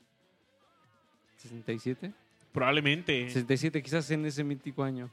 67, ahorita no lo recuerdo, pero es una portada muy cool en donde él sale todo desgreñado, así con un fondo azulín. Mm, Sí. Seguramente lo, lo ubicarán. Justo yo hoy vi en una página 69. 69. Ah, no, pero el, el que tú dices El es del 69, donde viene. eh, Hay una canción que a mí me, que me Space encanta de ese disco que, que se llama Janine, ah, de ese primer disco. Pero bueno, este... el este primero es del 67. 67, claro, de este año que venimos mencionando así como aquí y allá. Ah, pero después de este álbum, que ya no nos cantamos de recomendarle, aparece Music from Big, Music from Big Pink de The Band, que es este álbum que ya también les habíamos venido mencionando, ah, de The Band, que es el álbum debut, mm, tras toda experiencia y esta convivencia con, con Bob Dylan. Y mm, Cu- Curiosamente también me lo encontré en esa visita al Gandhi y también estaba ahí y rondará en los... uh, 300. no, un poco más, poco más. sí. Tal vez como 600 Como son pesos. reediciones, son caronas, ¿no? Sí, como, 600 por lo menos. Un quinientón al menos, por muy barato, pero si van, no, no sé, en mi tienda de discos de confianza, Horriblemente lo pueden encontrar a un mejor precio. sí. Sí, sí, sí. Y igual, igualmente podrán encontrar este grandes temas. La canción que estamos escuchando, Babis, recuérdanos cómo se llama. La canción se llama The Way. The Wait, que es todo un clásico. Seguramente la habrán escuchado en algún momento de sus vidas. Y el disco número 33 es otro de esos giros inesperados porque de pronto llegan Ramones. Híjole. Que ¿Qué onda con Ramones, mi querido Ro? Yo no sé si existiría yo, de plano así se los, se los digo honestamente, sin este grupo, estos, eh, con, es- estos chavos con su peinado como de, de tazón de sopa, eh, este, muy cotorrones, que no, no sé si, la verdad si, si yo estaría aquí, si, porque mi mamá, mi mamá y mi papá son fans de, de- de los Ramones y, y por ahí luego cuentan que compartían el gusto por la música cuando se conocieron, etcétera, etcétera. Y bueno, el producto de esa convivencia, pues somos mi hermano y yo, ¿no? Eh, entonces, este, sí, no, no sabría yo dónde, si existiría o tal vez sería Sí, diferente. Literal, literal. Que, que eso es lo padre de, de la música y sobre todo tanto grupos variados como lo son los Ramones, que, híjole, creo que son, pues ya está, son una marca, literalmente. Los Ramones son una marca ya, ¿no? De tan emblemático que se convirtió el grupo, que ahora lo puedes encontrar en ropa que venden en tiendas como esa que se llama este, Forever 21 y quién sabe qué, como de Ahí están los ¿no? Ramones. Ahí están los Ramones, increíblemente, que creo que van un poquito contrario a la idea original de, Seguramente. de, de la- las canciones y la formación del grupo, Sí. pero se convirtió en un icono completamente de la cultura en general. Eso es lo que pasa. Eso, es- eso es lo que pasa. Mm, este es el segundo álbum clavadísimo en el punk que aparece en este listado de- del top 50. A mí me parece sumamente apropiado. Mm, también debo confesarles que en general el género punk es uno de los géneros a los que menos le he entrado, al menos en los últimos 10 años. Entonces tampoco podría hablarles tanto con, este, con muchos datos o comentarios o anécdotas de, de este álbum. Pero definitivamente hay canciones como la que estamos escuchando en este momento que están ahí en, en los Pues oídos es, de es- todos. Es, es muy divertido, ¿no? Algo que, o sea, yo, yo comparto contigo que yo tampoco soy muy ponquero. Eh, simplemente porque, pues, no, no sé, o sea, me gusta mucho, pero, pues, o sea, Igual, igual tiene que ver con, a lo mejor, es social, o sea, exactamente, amigos- Exacto. exactamente iba por ahí, la formación Sí, del estilo. claro. Pues como que todavía decías, no, es que si oyes punk como que te vas a drogar. o, ay, había como cierto ahí, e incluso Te creo vas que a madrear. Exacto, no vas a ir a andar ahí con el, la boca ahí sangrando y, y Sí, en general, o sea, a la policía. O sea, si, si- si mis compas de la primaria hubieran escuchado punk, pues yo hubiera escuchado punk y pues chingón, simplemente pues se me pasó que no sucedió así. Sin embargo, toqué muchos años con una amiga que, que sí era bien punkera. Y entonces es ahí cuando de repente los ahí se, me- se entremezclan los gustos y teníamos una banda que se llamaba No Somos Rusos y grabamos un disco, pero lo grabamos así medio mal y lo mezclamos medio más o menos y ahí pues nunca, nunca lo sacamos. Pero ella sí sacó un disco, no sé si ya a lo mejor tiene otro, pero tiene una banda que se llama Us Against the World. Y la pueden encontrar, no sé si están en Spotify, yo creo que sí, porque tenían muy buena producción y, y tenían una banda de punk muy buena. Y, y- y siempre se me ha hecho eso como que, como que divertido, ¿no? Y ella nos contaba que esa banda para ella era como, como la de juguete, porque la, eh, o sea, el género punk era- es, es relativamente sencillo cuando lo comparas con otras cosas como el jazz o como el progresivo o como un Claro. rock más acá cerebral, no sé lo que sea, ¿no? Eh, eh, estilísticamente es, es sencillo de tocar. Sin embargo, pues necesitas un chingo de energía, ¿no? O sea, Sí, yo creo que para tocar punk necesitas ser un, si no un joven, un, un güey rebelde, así, un güey acá enojado con algo, con el sistema. Una motivación de fondo. Superior. Sí, o sea, Sí, que, que- que te maneje y que te dé la energía para darle los putazos que se le deben a los instrumentos. güey. Sí, y que lo que comentas de que es relativamente fácil tocar punk tiene que ver mucho con, con esta onda de, de, pues, sí, literal, de los Ramones que no tenían solos. El guitarrista se negaba a tocar solos y Fíjate. literalmente, pues sí propuso las bases del punk, porque si te da cualquier grupo que pienses de punk, punk, punk, punk, no eh, otras cosas, no tiene casi solos. Prácticamente Claro. los solos en el punk no existen. Y, y es porque él decía, no, yo no, solos no. Sí, Y pues acordes muy simplones, ¿no? Ah, pues sí, o Normalmente. sea, eh, aunque soy como de, pues sí, es que eran simples, literalmente eran simples, eran ta ta ta ta ta ta ta, ta, ¿no? Y, Sí, rítmicas y armonías como muy sencillas y así que pues este... Que, que, que de nuevo, ¿no? O sea, yo de chavo, pues también tenía ese prejuicio de, ay, esto qué sencillo está, pero pues es que ya luego de que te quitas como de prejuicios y etcétera, pues es, es, es inclusive hasta es lo más inteligente de hacer, ¿sabes? O sea, es lo que necesita esa música, es música para, para güeyes que necesitan expresar una cosa que no necesariamente tiene que ver con eh, profundizar en ciertos aspectos de los estilos. Y que eso mismo hace que suene a lo que suena. Porque si tú a los Ramones le pones un pinche guitarrista acá, mamón, pues no va a sonar a los Ramones. O sea, De Sí, acuerdo. ¿no? Tiene que ser como esa onda como, como an- andrajosa, este, no, no sé cómo explicarla, este, como... sí, se escucha Es así que es y punk, es el ¿no? pedo. Y es como, bueno. Y sí. que el punk ya, pues hay un- varios mira, subgéneros del punk. Y, Muy relevante, No, muy relevante en el momento. ¿Vieron el pastelazo que le dieron a Abelina Lesper? No, No. se ubicaron eso. ¿Saben quién es Abelina Lesper? A ver, cuéntanos, yo no... Yo.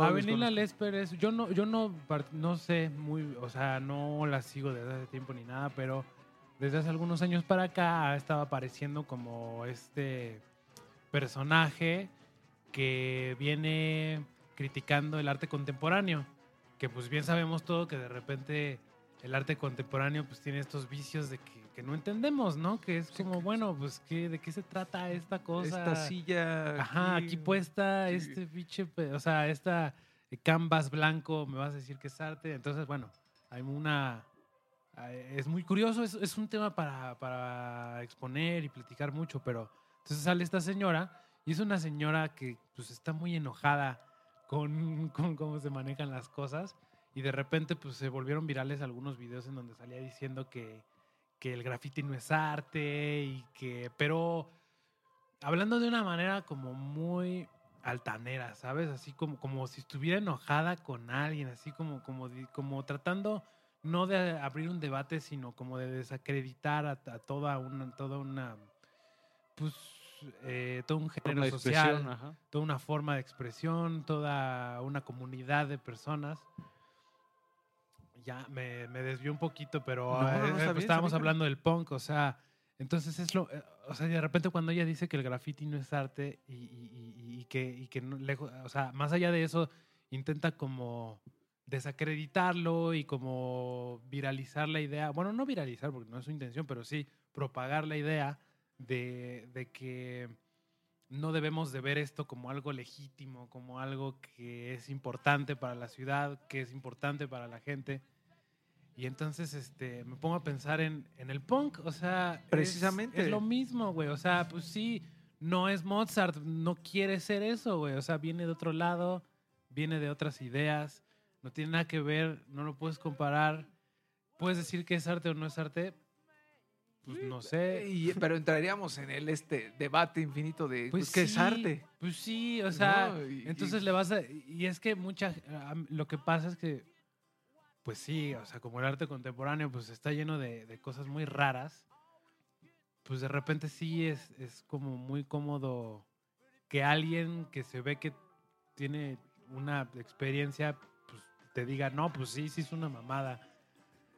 Y entonces mucha gente la sigue y dice, no mames, sí, claro, pero no, o sea, ahorita ya está peligroso porque uno, bueno, yo, yo particularmente siento que no...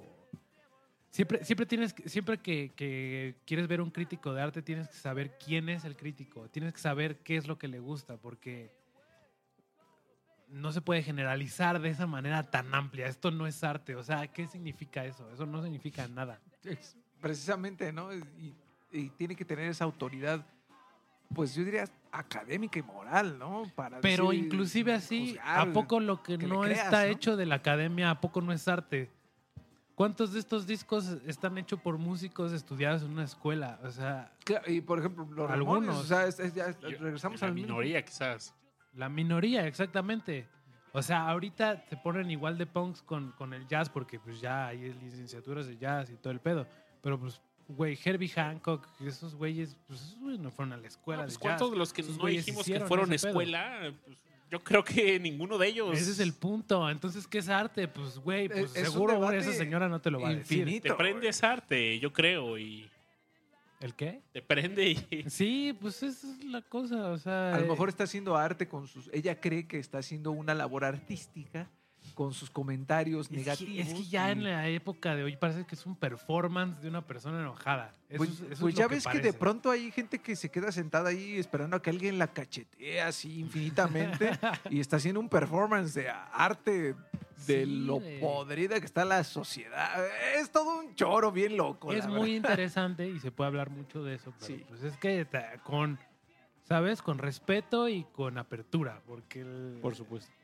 Sí, es no, llegar a decir, con amor. Eh, tú, tú estás mal, yo estoy bien. ¿no? Pues Eh, sí, si no, ahí ya le diste la De, torre a todo. de repente pingponeo que no va a llegar a ningún lado, ¿no? Es que ahí ya Entonces, rompes, ahí ya rompes, ¿sabes? Con, como con la, con el buen ánimo de las personas de platicar y de llegar a una conclusión padre. Exacto. Igual, a lo mejor y no llegas a la misma conclusión o, o- o you agree to disagree, ¿no? Como dicen. Exactamente. Pero, pues bien, o sea, con un diálogo. Eh, el- eh, ese, eh, le diste la palabra clave, el diálogo. O sea, es platicar, igual tu opinión no cambia y es muy respetable, pero el chiste Pero es que... escuchas las ideas, Exactamente, ¿no? Ya entiendas sabes más. por qué piensa, por qué la gente piensa como piensa. Sí, no nada más porque no piensan como tú, este, pues ya están mal. No. Saben, amigos, hay una gran verdad que dice así: You can always get what you want. Lo dijo el filósofo Jagger, ¿no? Así es. Y esta gran aparece en un disco increíble del 69 que se llama Lady Bleed, el cual hemos estado escuchando. El primero escuchamos Gimme Shelter, ahorita estamos escuchando la canción que acabo de mencionar. Ah, es el disco siguiente dentro de la lista y creo que también es uno que nos muestra a, al Rolling Stones también ya en una etapa bastante más madura, mm, con grandes eh, temas como los que acabo de mencionar. Por ejemplo, yo agregaría um, la misma canción Let It Bleed. A mí me gusta mucho Country Honk. Tiene todo ese, ese feeling, feeling tan, tan especial de, mm, pues justo, eh, el, una, una gran forma de, de expresar el country rock. Entonces, gran disco este del 69, Let It Bleed, con una portada muy simpática porque sale un pastel, ¿sí o no, Babis? Un pastelito ahí como arriba de un disco y... Hay algo rico. Sí, sí, sí, gran portada y... Todo un verdadero postre. Y gran álbum, ¿no? Sí, gran, gran, gran álbum. Mm, que, pues ahí se estaba dando moquetes con gotos grandes. Aparte, en este 69. año que les mencionaba que me fascina, que es el 69 y... Y aparte de esa genialidad creativa, ¿no? Esa Sí, onda que sí. venimos mencionando. Y gran, gran álbum. ¿Qué, qué le sigue a, a Let It Bleed, Babis, en, en el ranking? Pues está el buen Bobby. Nuestro amigo... Con... Perdón, no, no, tiene un premio Nobel. ¿Cómo lo va a decir Bobby? Sí, Bobby. ni que fuera quién. Sí, bien. más respeto, más respeto. Um, el disco se llama Bring It, Bring It All Back Home. Es del 65. Y aquí el buen Bob Dylan le entró de lleno al tema de um, instrumentos electro- eléctricos Así con es. resultados increíbles. ¿Te gustaría que nos fuéramos con canción Babis de Bob Dylan? Vámonos con una canción. ¿Qué te parece? Una rola, una ¿Qué rola. ponemos? ¿Qué ponemos? El ¿Está hombre sonando? pandero. Vamos, Ujú. pues mira, está sonando. Vámonos, sigámonos con ella. Left me blindly here to stand, but still not sleeping. My amazes me. I am branded on my feet. I have no one to meet, and the ancient empty streets too dead for dreaming. Hey, Mr. Tambourine Man, play a song for me. I'm not sleepy, and there is no place I'm going to.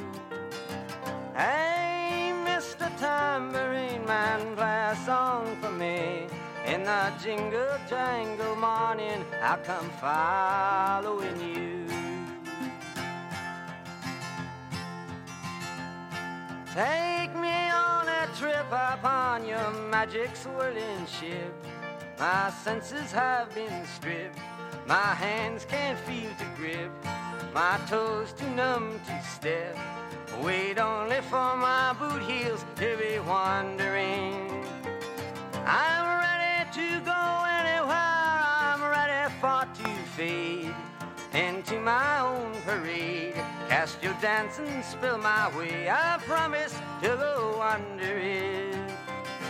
Hey, Mr. Tambourine Man, play a song for me. I'm not sleepy, and there is no place I'm going to.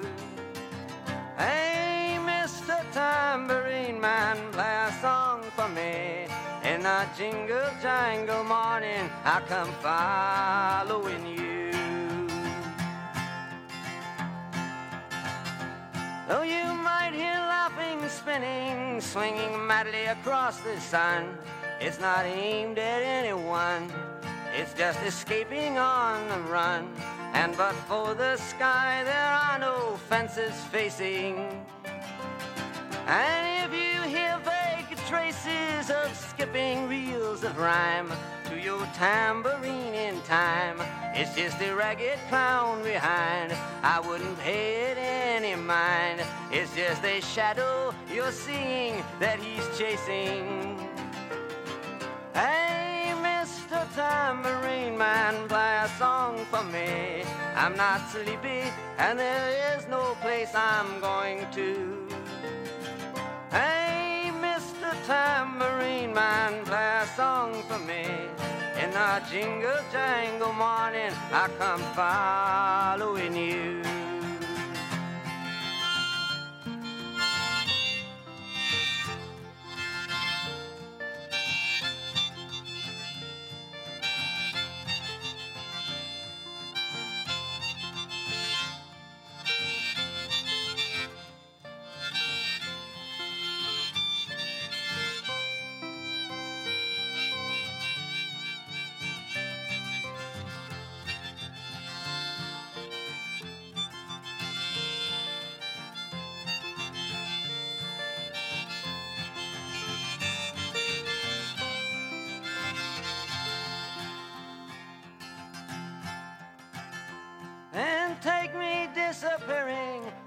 Smoke rings of my mind, down the foggy ruins of time, far past the frozen leaves, the haunted, frightened trees, out to the windy beach, far from the twisted reach of crazy sorrow.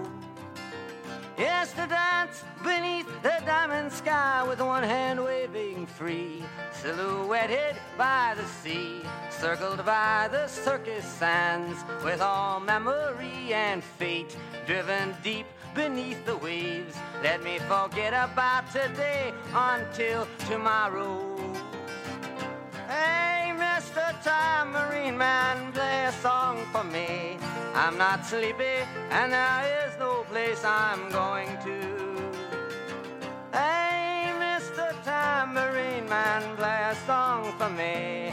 In the jingle jangle morning, I come following you.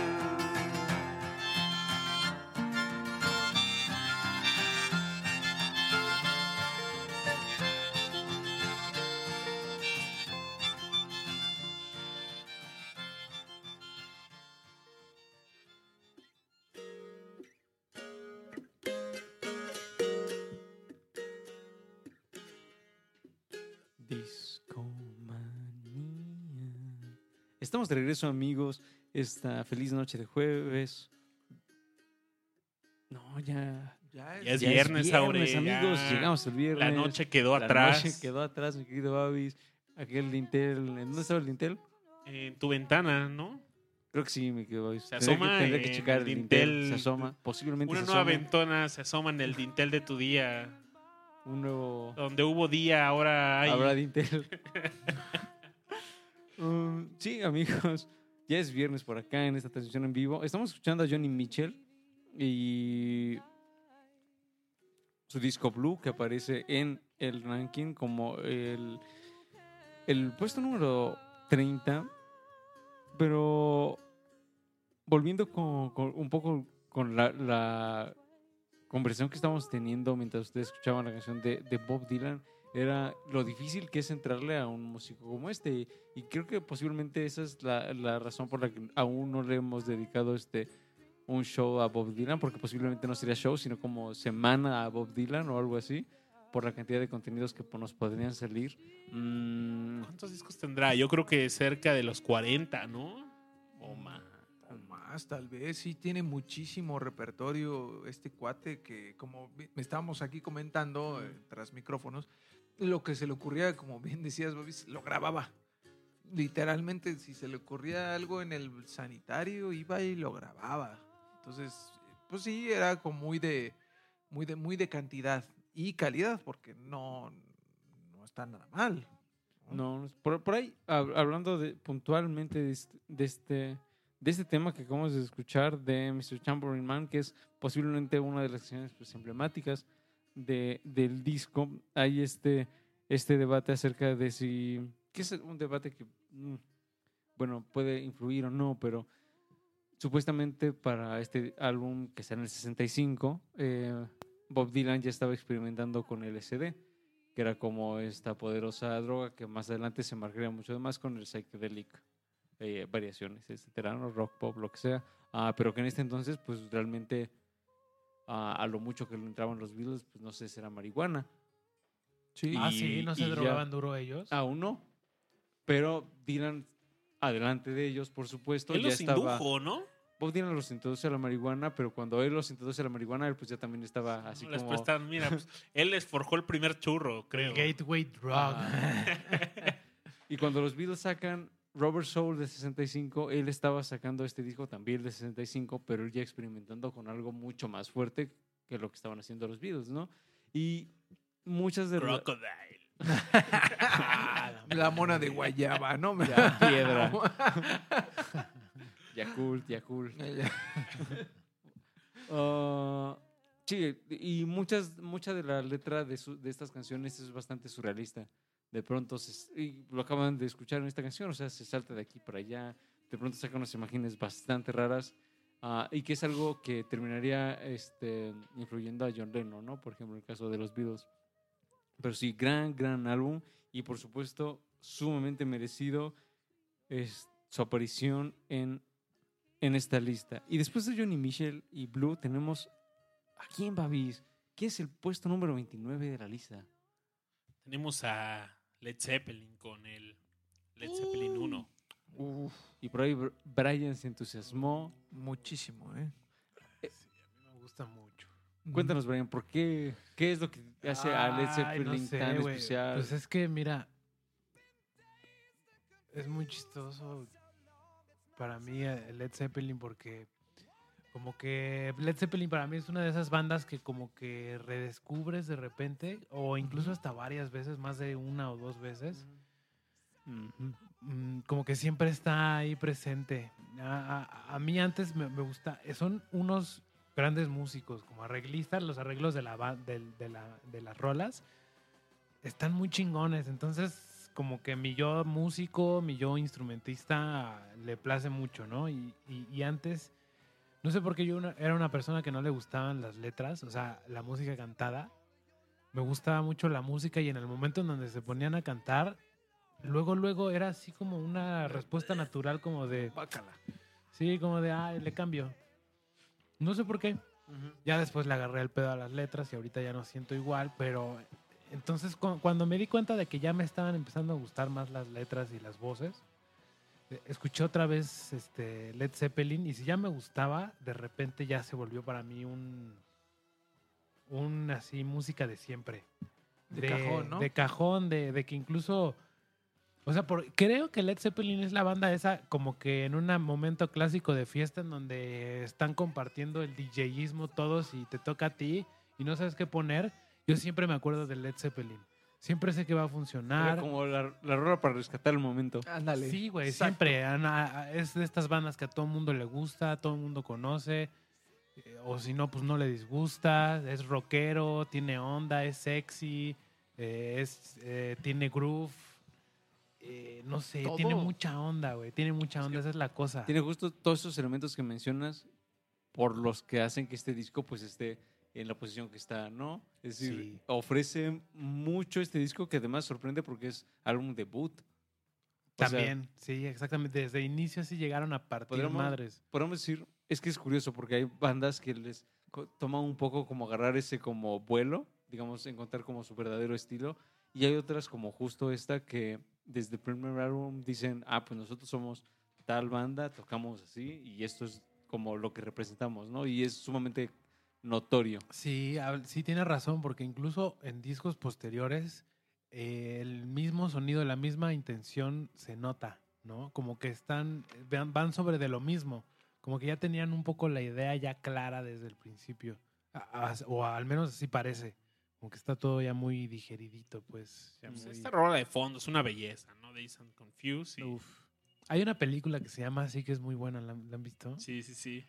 Sale Mila Jovovich, creo, y pues varios otros ahí actores altos. No estoy mucho seguro, esta cultura stoner. Está muy ¿no? buena. Está, es, es un pedo como de. Es un retrato como de cultura gringa setentera, un pedo así. Está muy buena, güey. Porque muchas de esas cosas. o sea, está, está buena porque muchas de esas cosas se han permeado también en nuestra cultura, se ve.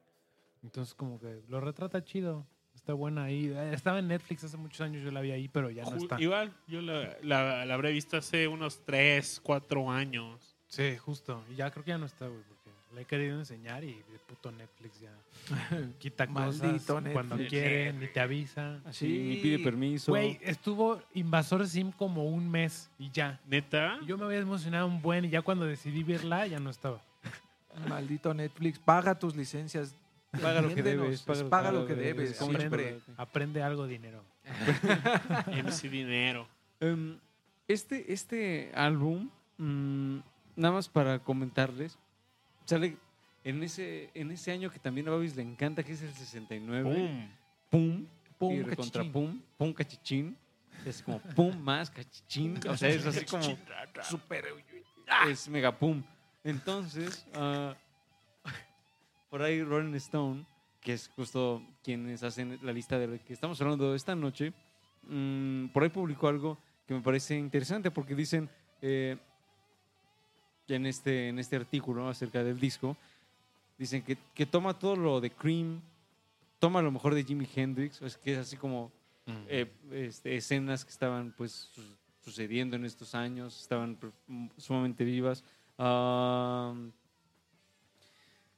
y también por ahí menciona a Iron Butterfly, por ahí menciona a Vanilla Fudge.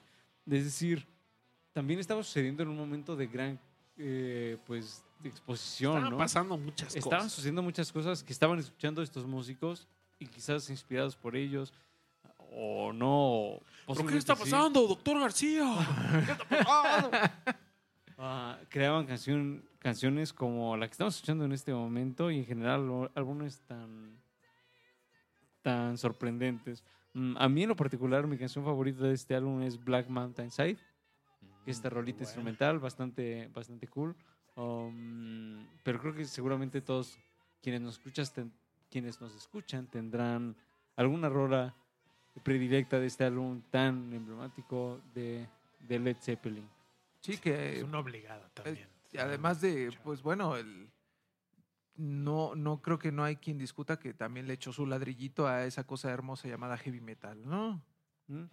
Sí, Claro, claro. Su, su- Es su que tabiquito. influenció todo, yo creo. ¿no? como muchos de los álbumes que venimos mencionando, es, dejó esa, esa base que bien menciona Rodo, esa, eh, ese cimiento que Sí. ya la generación que publicaría esos discos en los 70 pues aprove- aprovecharía pues ya de lleno, ¿no? Sí, que pa- para mí es, es como.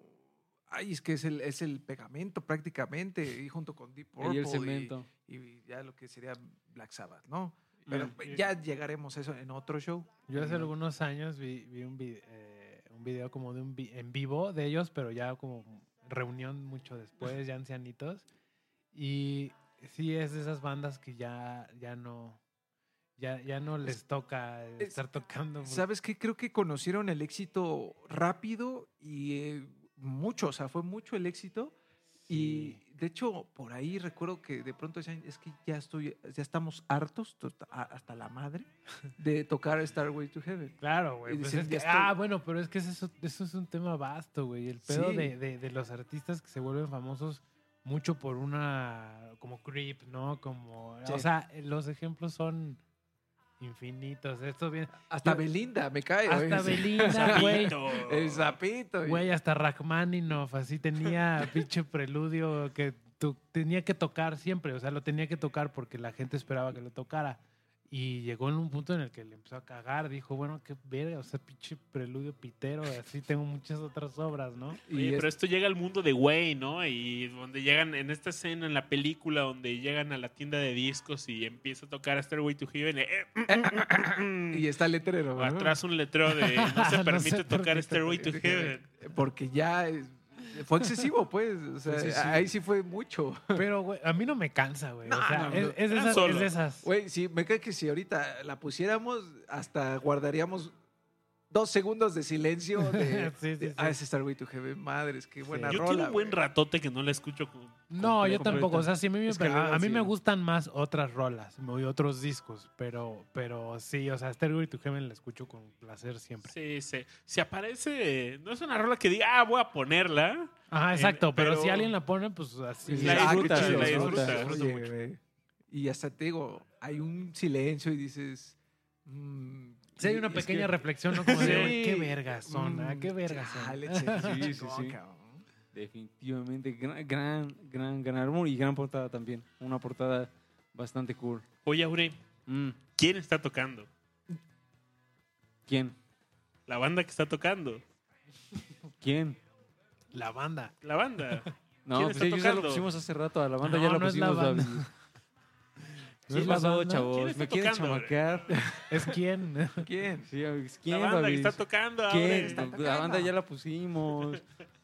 ¿Ves, ¿Quién, quién te crees? ves esa consola? Ahí Sí. suena algo. ¿Quién Ajá. está tocando? ¿Quién? La banda que está tocando, Aure. ¿Quién? Ponte, ponte chingón, Aure. A ver. ¿Es quién? ¿La Los- banda es quién? Los quién. Ah. El quién. ¿El quién? Con su álbum, ¿quién sigue? ¿Quién Igual- pongo? Igual si me lo preguntan en inglés, tal vez les... Creo que se desconectó aquí. Sí, creo que ahí.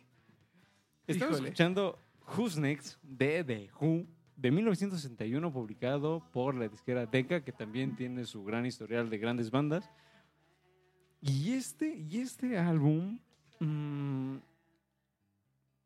le viene sucediendo a otra gran serie de, de publicaciones de The Who que venían sacando discos bastante sólidos a lo largo de los 60 y este tiene tiene a Bob O'Reilly que estamos escuchando de fondo y yo digo que mejor vayamos a escucharla completa Híjole, sí se antoja, ¿eh? aquí en Descomunidad porque además a mí eso la parte mi favor mi parte favorita amigos que nos escuchan de Discomanía de Bob O'Reilly es el violín. Cuando el violín se aloca ahí para mí empieza Bob O'Reilly pero seguramente acá habrá más opiniones. Vámonos con la canción. Y esto es Discomanía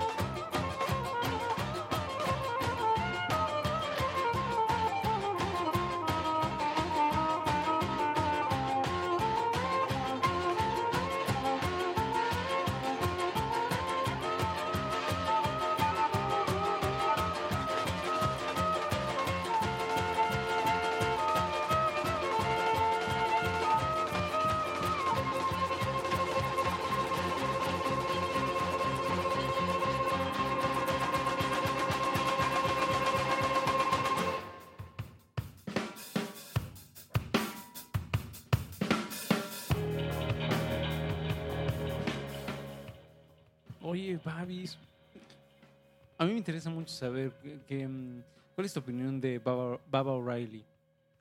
No, pues por supuesto, una excelente canción, excelente álbum. Fue uno de mis primeros, quizás el primer vinil que adquirí, el Who's Next, de la, pero la edición de Salvat. Y gran álbum, ¿no? Eh, ese solito de violín al final. mm, sea, no, es- Tiene tanta energía, tanta. Tanto Solo punch. superado por Payaso Rodeo, pero o sea, son sí. otras ligas. Pero gran rola. Y, no, pues, un álbum, ¿no? Que experimentó también con sintetizadores. Eh, Kid Moon seguía por ahí echando desmadre. No, o sea, definitivamente todos se, se rifaron en la realización de ese. ese Buena chamba. y- Sí, sí, sí.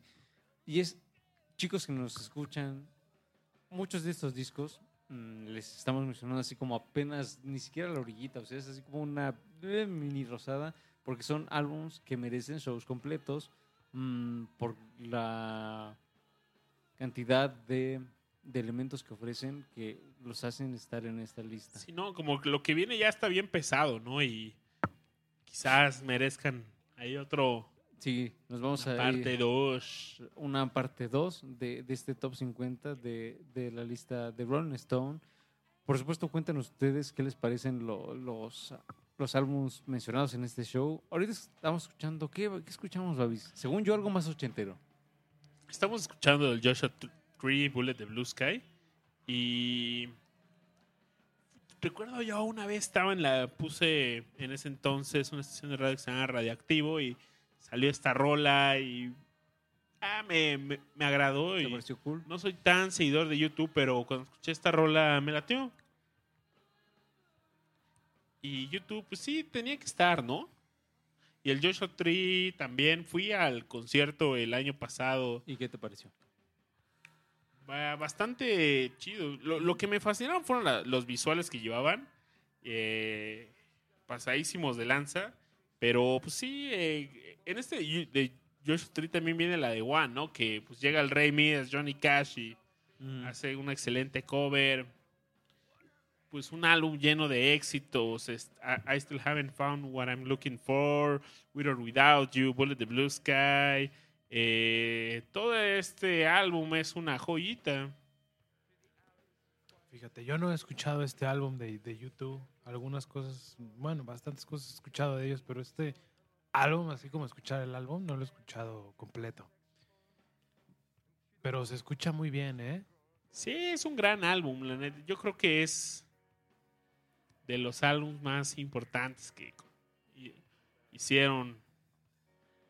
De los que le dieron el nombre, ¿no? Sí, sí, sí.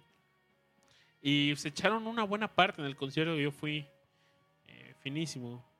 Qué cagado eso, ¿no? Eh, lo- lo- la importancia de los visuales, de todo lo que estás experimentando en un concierto en vivo, que pues sí vas a escuchar una banda y vas a escuchar a la música, pero pues no sé, algunos di- dirían incluso que no es, no lo es todo, ¿no? No es lo más importante a veces. A veces todo lo que estás viendo es parte de la experiencia. Y bueno, más bien siempre lo que estás viendo es parte de la experiencia. Yo me acuerdo mucho de mi primer concierto así como estilo acá, Foro Sol, masivo. Fue, no sé si se acuerdan que vinieron en un mismo concierto vinieron Korn, Marilyn Ah. Manson y Mudvayne. Sí. Ah, sí, sí, sí, sí, sí. Hace muchos años, yo estaba en primaria, ¿no? Estaba como en quinto de primaria, en sexto de primaria, un pedazo. Unos chavalillos éramos. Mm. Pero chavales, en serio. Chavales, chavitas. Y este, entonces fue mi primer concierto, fui con unos compas. Y ahí estábamos en las gradas. Y este, me acuerdo que en un momento, este, hasta la fecha no sé si, si pasó, o sea, eh, está, estábamos escuchando a Marilyn Manson y de repente estaba una de sus edecanes así y la ponen cuatro y como que le empieza a meter el micrófono, güey. Pero no estás seguro si ocurrió. No estoy seguro que Yo ocurrió. diría que probablemente ocurrió porque en Yo- esa época el Marilyn Manson Creo- estaba... Creo que está en YouTube el video. Vamos a buscarlo para... Sí, búsquenlo. por busquen- morbo y- Búsquenlo por ahí. Este, Marlin Manson, Mudvayne ahí, México. No sé qué año fue, ha de haber sido que como 1900... 90 y- ¿Ocho? ¿Siete? O tal vez, tal vez, tal vez ya para 2000, 2001, por ahí, pero está en YouTube, vi que estaba. Y, y sí, lo que pasa es que pues obviamente estás bien lejos, sí se muestra en la pantalla, pero pues dices, ah, pues a lo mejor el pendejo está ahí haciendo un truquillo, ¿no? De cámara. Pero quién sabe, güey, igual y no. Y, pero me acuerdo que sí locote. dijimos, o sea, nos quedamos como 10 minutos así como neta. Muy así. Sabrina Sabrok, ¿no? Ahí, Sí, el business, que, híjole, lamentable ese show del, ahí en el Notfest del 2017. ¿Cuándo 16. vino? ¿Cuándo vino recientemente? Eh, Hace ¿2007? dos años. ¿no? ¿Dos? ¿Quién, Marilyn? No, Marilyn vino este año. ¿Este? Marilyn Manson vine- vino este año en el Hell and Heaven. ¿Y qué tal? Muy mal su audio, eh, que creo que es un problema que tiene ese festival. Los ingenieros de audio no son nada buenos. Y incluso él estaba Los muy molesto. festivales son complicados, ¿no? Sí. Porque pues es uno tras otro y Y muy poco tiempo para hacer el check. y- complicado. Ahorita he estado estudiando pues, lo que vendría siendo ingeniería en audio Ujú. Y me están explicando como muchas cosas de las que pasan en audio en vivo. Es un tema, seguro. Eh, sí, bueno, obviamente ha de tener sus complicaciones. Ya sabiendo lo que haces es relativamente sencillo, pero si no sabes lo que estás haciendo es un cagadero. que yo Eh, creo es- que muy fácilmente es un cagadero. probablemente sea lo que le pasó a Marilyn Manson y a muchos otros grupos del escenario principal, porque sí muy mal su audio y, y- e insisto, eh, Marilyn Manson estaba enojado porque decía, güey, este, este audio es una porquería. Es que yo- yo, por micrófono". ejemplo, yo, yo pienso en una cosa, que es que cuando tú tocas así al aire libre, se escucha todo el sonido por todos lados. Entonces tienes la- el beneficio de que se esparce uniformemente, si digamos. no rebota por en el algún espacio. lado. Pero en los festivales necesitas usar una serie de, mi- de- de altavoces que aparte están a... A veces hay más de, de- que los que están enfrente, sino que hay más atrás para que también escuchen los de atrás. los monitores. Y, Los y hay veces que monitores. afuera se puede escuchar bien, pero adentro los monitores hay un cagadero y No, y tienes que agarrar como toda esa energía que están tocando esos güeyes y sacarlo por unas bocinas. ¿no? Sí. Nada más en ese espacio. Entonces hay que saber. Digamos que el pedo es que de repente no todo cabe. Entonces tienes que saber ecualizar y panearlo y un montón de cosas, güey.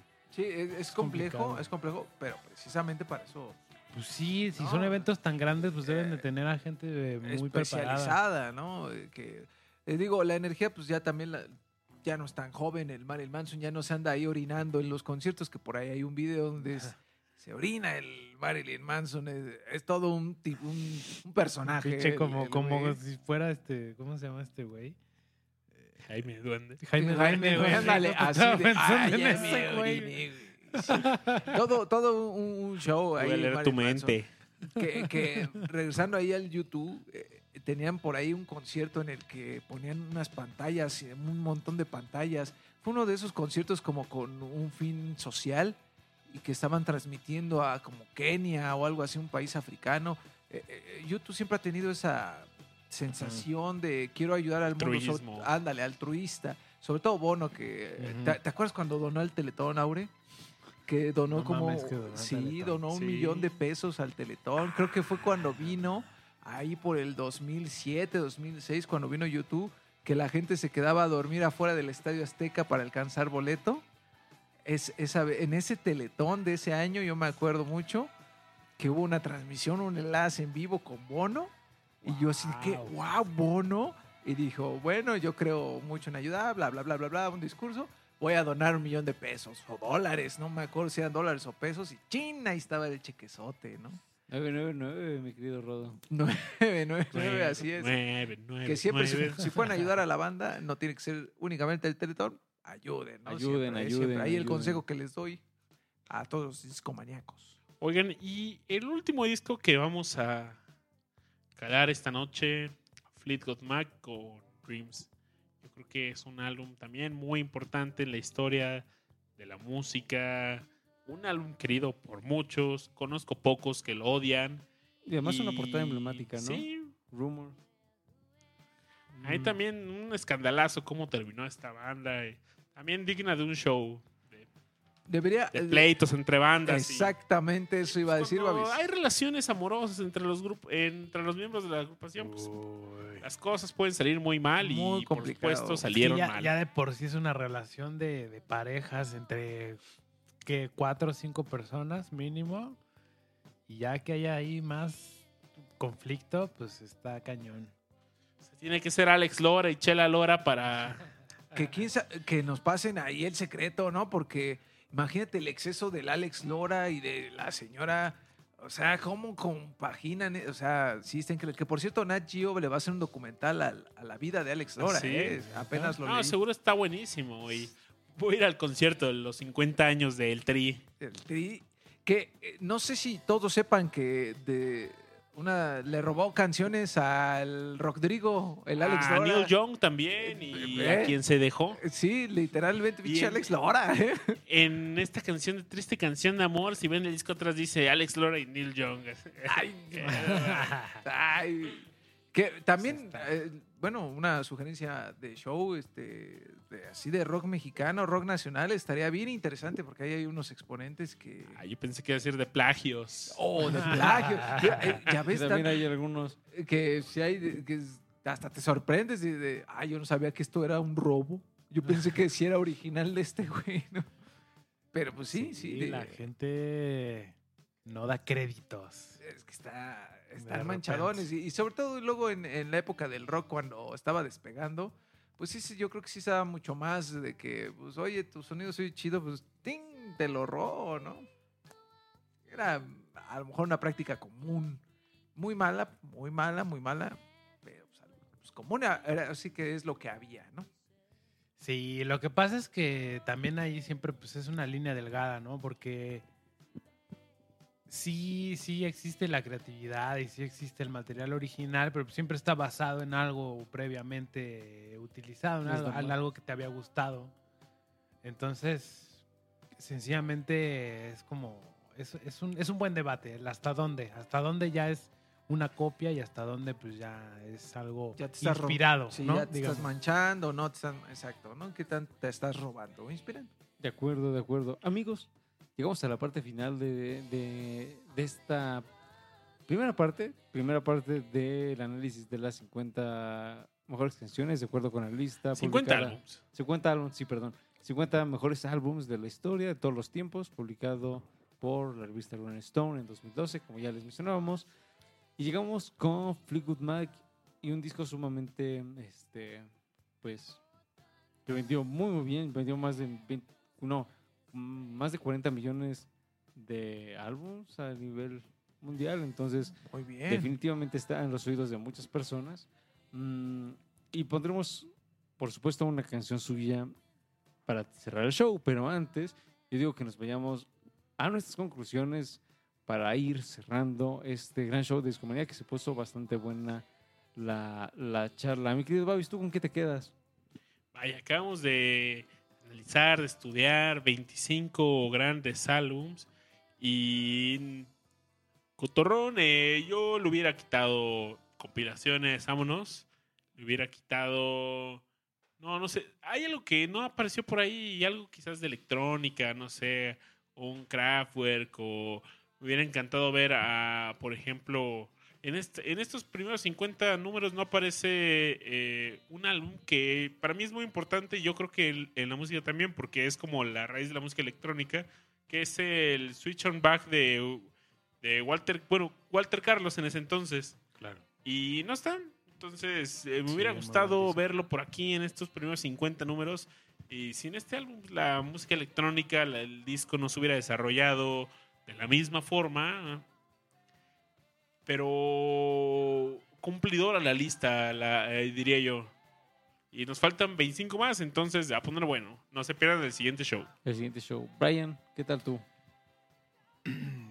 Pues yo tengo muchos, mu- mu- mucho en el pensamiento acerca de esto. Me parece muy, muy chido, me parece muy bueno que existan estas, estas listas porque pues hoy en día mucho he pensado en esto últimamente que vivimos en una época en donde pues hay un exceso de información, ¿no? Un, un- eh, tenemos la, información a la palma de la mano y ahora más bien el problema es que tenemos mucha, entonces de repente eh, creo que es, es bueno el trabajo de, pues, el curador, ¿no? El que dice, bueno, pues escúchate esto, esto vale la pena.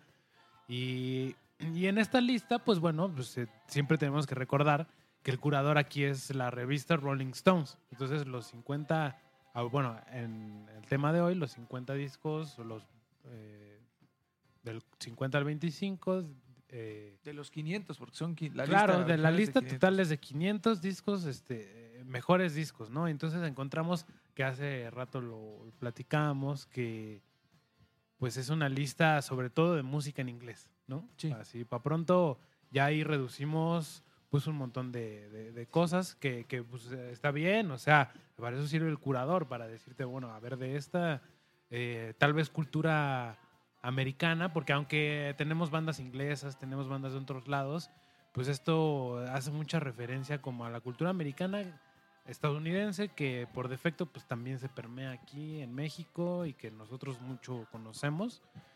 Y pues lo que me quedo es algo que he pensado mucho últimamente, que es que vivimos en una época sin precedentes en donde podemos escuchar música eh, de todos lados, eh, al alcance del- de las manos de muchísima gente, mucho más que antes. Yo personalmente, pues igual no acostumbré a comprar muchos discos, entonces muchos de estos discos no los escuché, sino hasta que me lo permitió ya el internet. Y eso es, eso es muy emocionante, a mí me parece muy emocionante y bueno, pues a lo mejor no, no a todo el mundo le, le interesa conocer la música de todo el mundo, pero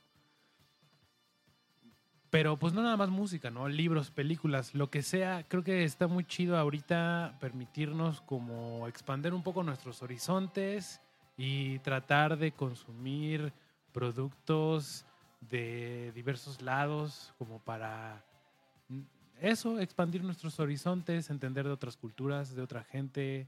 eh, eso creo que creo que está muy chido. Ese es un consejo que, que yo puedo dar y que a mí me ha- a mí yo a mí me ha hecho muy feliz. No sé si me ha hecho mejor persona, pero me ha hecho muy feliz como tratar de expandirme a mí mismo y tratar de ver cosas que a lo mejor de entrada no, no me latían, ¿no? Mi querido, mi querido Rodo, ¿tú con qué te quedas Eh, esta noche? Pues, híjole, tengo una tarea así como cuando eras niño que te dejaban resumir el libro. Tengo una tarea enorme porque hay varios discos que no conozco a profundidad y que me interesan muchísimo. Eh, Me quedo con, con un poquito de desacuerdo de algunos números que repasamos. Eh, Me hubiera gustado ver algunos discos un poquito más arriba. Eh, pero bueno, al final del día, como bien comentamos, es una, es una de tantas curaciones que hay de, de discos, ¿no? No, no, no hay que casarnos, simplemente hay que más bien hacerle una invitación a todos los discomaníacos que también, si descubrieron algún grupo como, como dentro de estos cincu- 25 discos que, que repasamos, de la lista de 50, que, que va a haber otro show por ahí, este, ya un spoiler, chin, ya, ya metí la pata, ni modo, este, eh, de, de estos eh, discos tan importantes, ¿no? Que no solo, creo que no solo son importantes por lo que aportan musicalmente hablando, es decir, sus, notas, sus métodos que estamos repasando, incluso algunos que aportaron muchísimo y que eh, su, método in- influenció a muchísimas, muchísimos grupos que incluso aún hoy se siguen utilizando, sino que lo que dicen las letras, creo que a lo mejor un poquito de lo que se ha perdido actualmente, no sé, a lo mejor estoy equivocado, no lo sé, es esta onda política, esta onda como social que la música tenía en los 60, 70 y 80, incluso en los 90, ¿no? De, de, de rebeldía, de, de- de- ir contra lo que está mal, no solo lo que está moralmente establecido como la estética, bla, bla, bla, sino ir, es, es un destape de, de- de- de- de ideas, ¿no? No sé si ya se haya perdido, porque ahora escucho letras de canciones y, y la verdad no, no me provoca nada. Y, y esta- todas estas letras que hablan de diversos temas, desde amor hasta la represión policíaca, bla, bla, bla, este, pues sí me provocan, me, me generan muchas cosas y me doy esta tarea, Aure, de, de, de- de buscar los discos, de, de escuchar, pues o- ojalá tenga vida para escuchar los 500 discos de, de la lista de- de la revista Rolling Stone, que, bueno, lleva muchos años también en esta onda de la música y, y, bueno, si es una autoridad, podemos decir, de en, cuestión musical. Y la verdad es que me quedo con esta tarea. Un muy buen sabor de boca, por supuesto, de, conocer algunos grupos, redescubrir grupos, eh, eh, entender que hay muchas canciones que ya habíamos escuchado y que están como ya en nuestra psique, como que ya están ahí metidas en el corazón. Me quedo con, con toda esta bonita experiencia y como siempre cada vez que vengo aquí a, a Discomanía es muy, muy bonitos recuerdos porque siempre hay una anécdota, alguna canción que me transmite a mi pasado, a, a mi infancia o algún momento de mi vida muy grato, la neta. Entonces yo me quedo con eso, con mucha alegría, muy, muy buen cotorreo y esta tarea enorme. Tarea enorme, mis queridos amigos.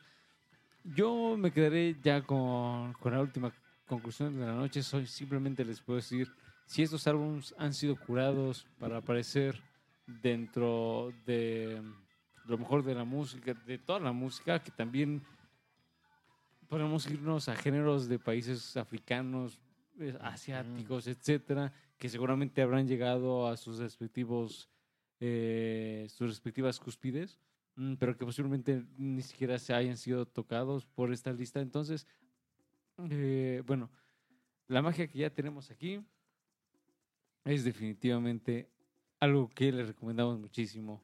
Denle una oportunidad a todos estos discos. Es fácil obtenerlos, prácticamente todos están en Spotify. Entonces, amigos, no sean flojos, hagan la tarea y cuéntenos aquí en Discomanía qué les parecieron.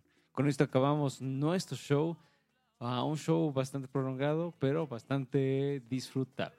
Amigos, nos despedimos. Esto fue Discomanía. Muchas gracias a todos los que nos acompañaron a lo largo de este programa y sobre todo a nuestros invitados. Muchas gracias, Brian. Muchas gracias, Rodo. Gracias a ustedes, hermano. Y nos escuchamos la siguiente semana. Seguimos por acá. Hasta luego. Hasta pronto. Bye. Bye. Loving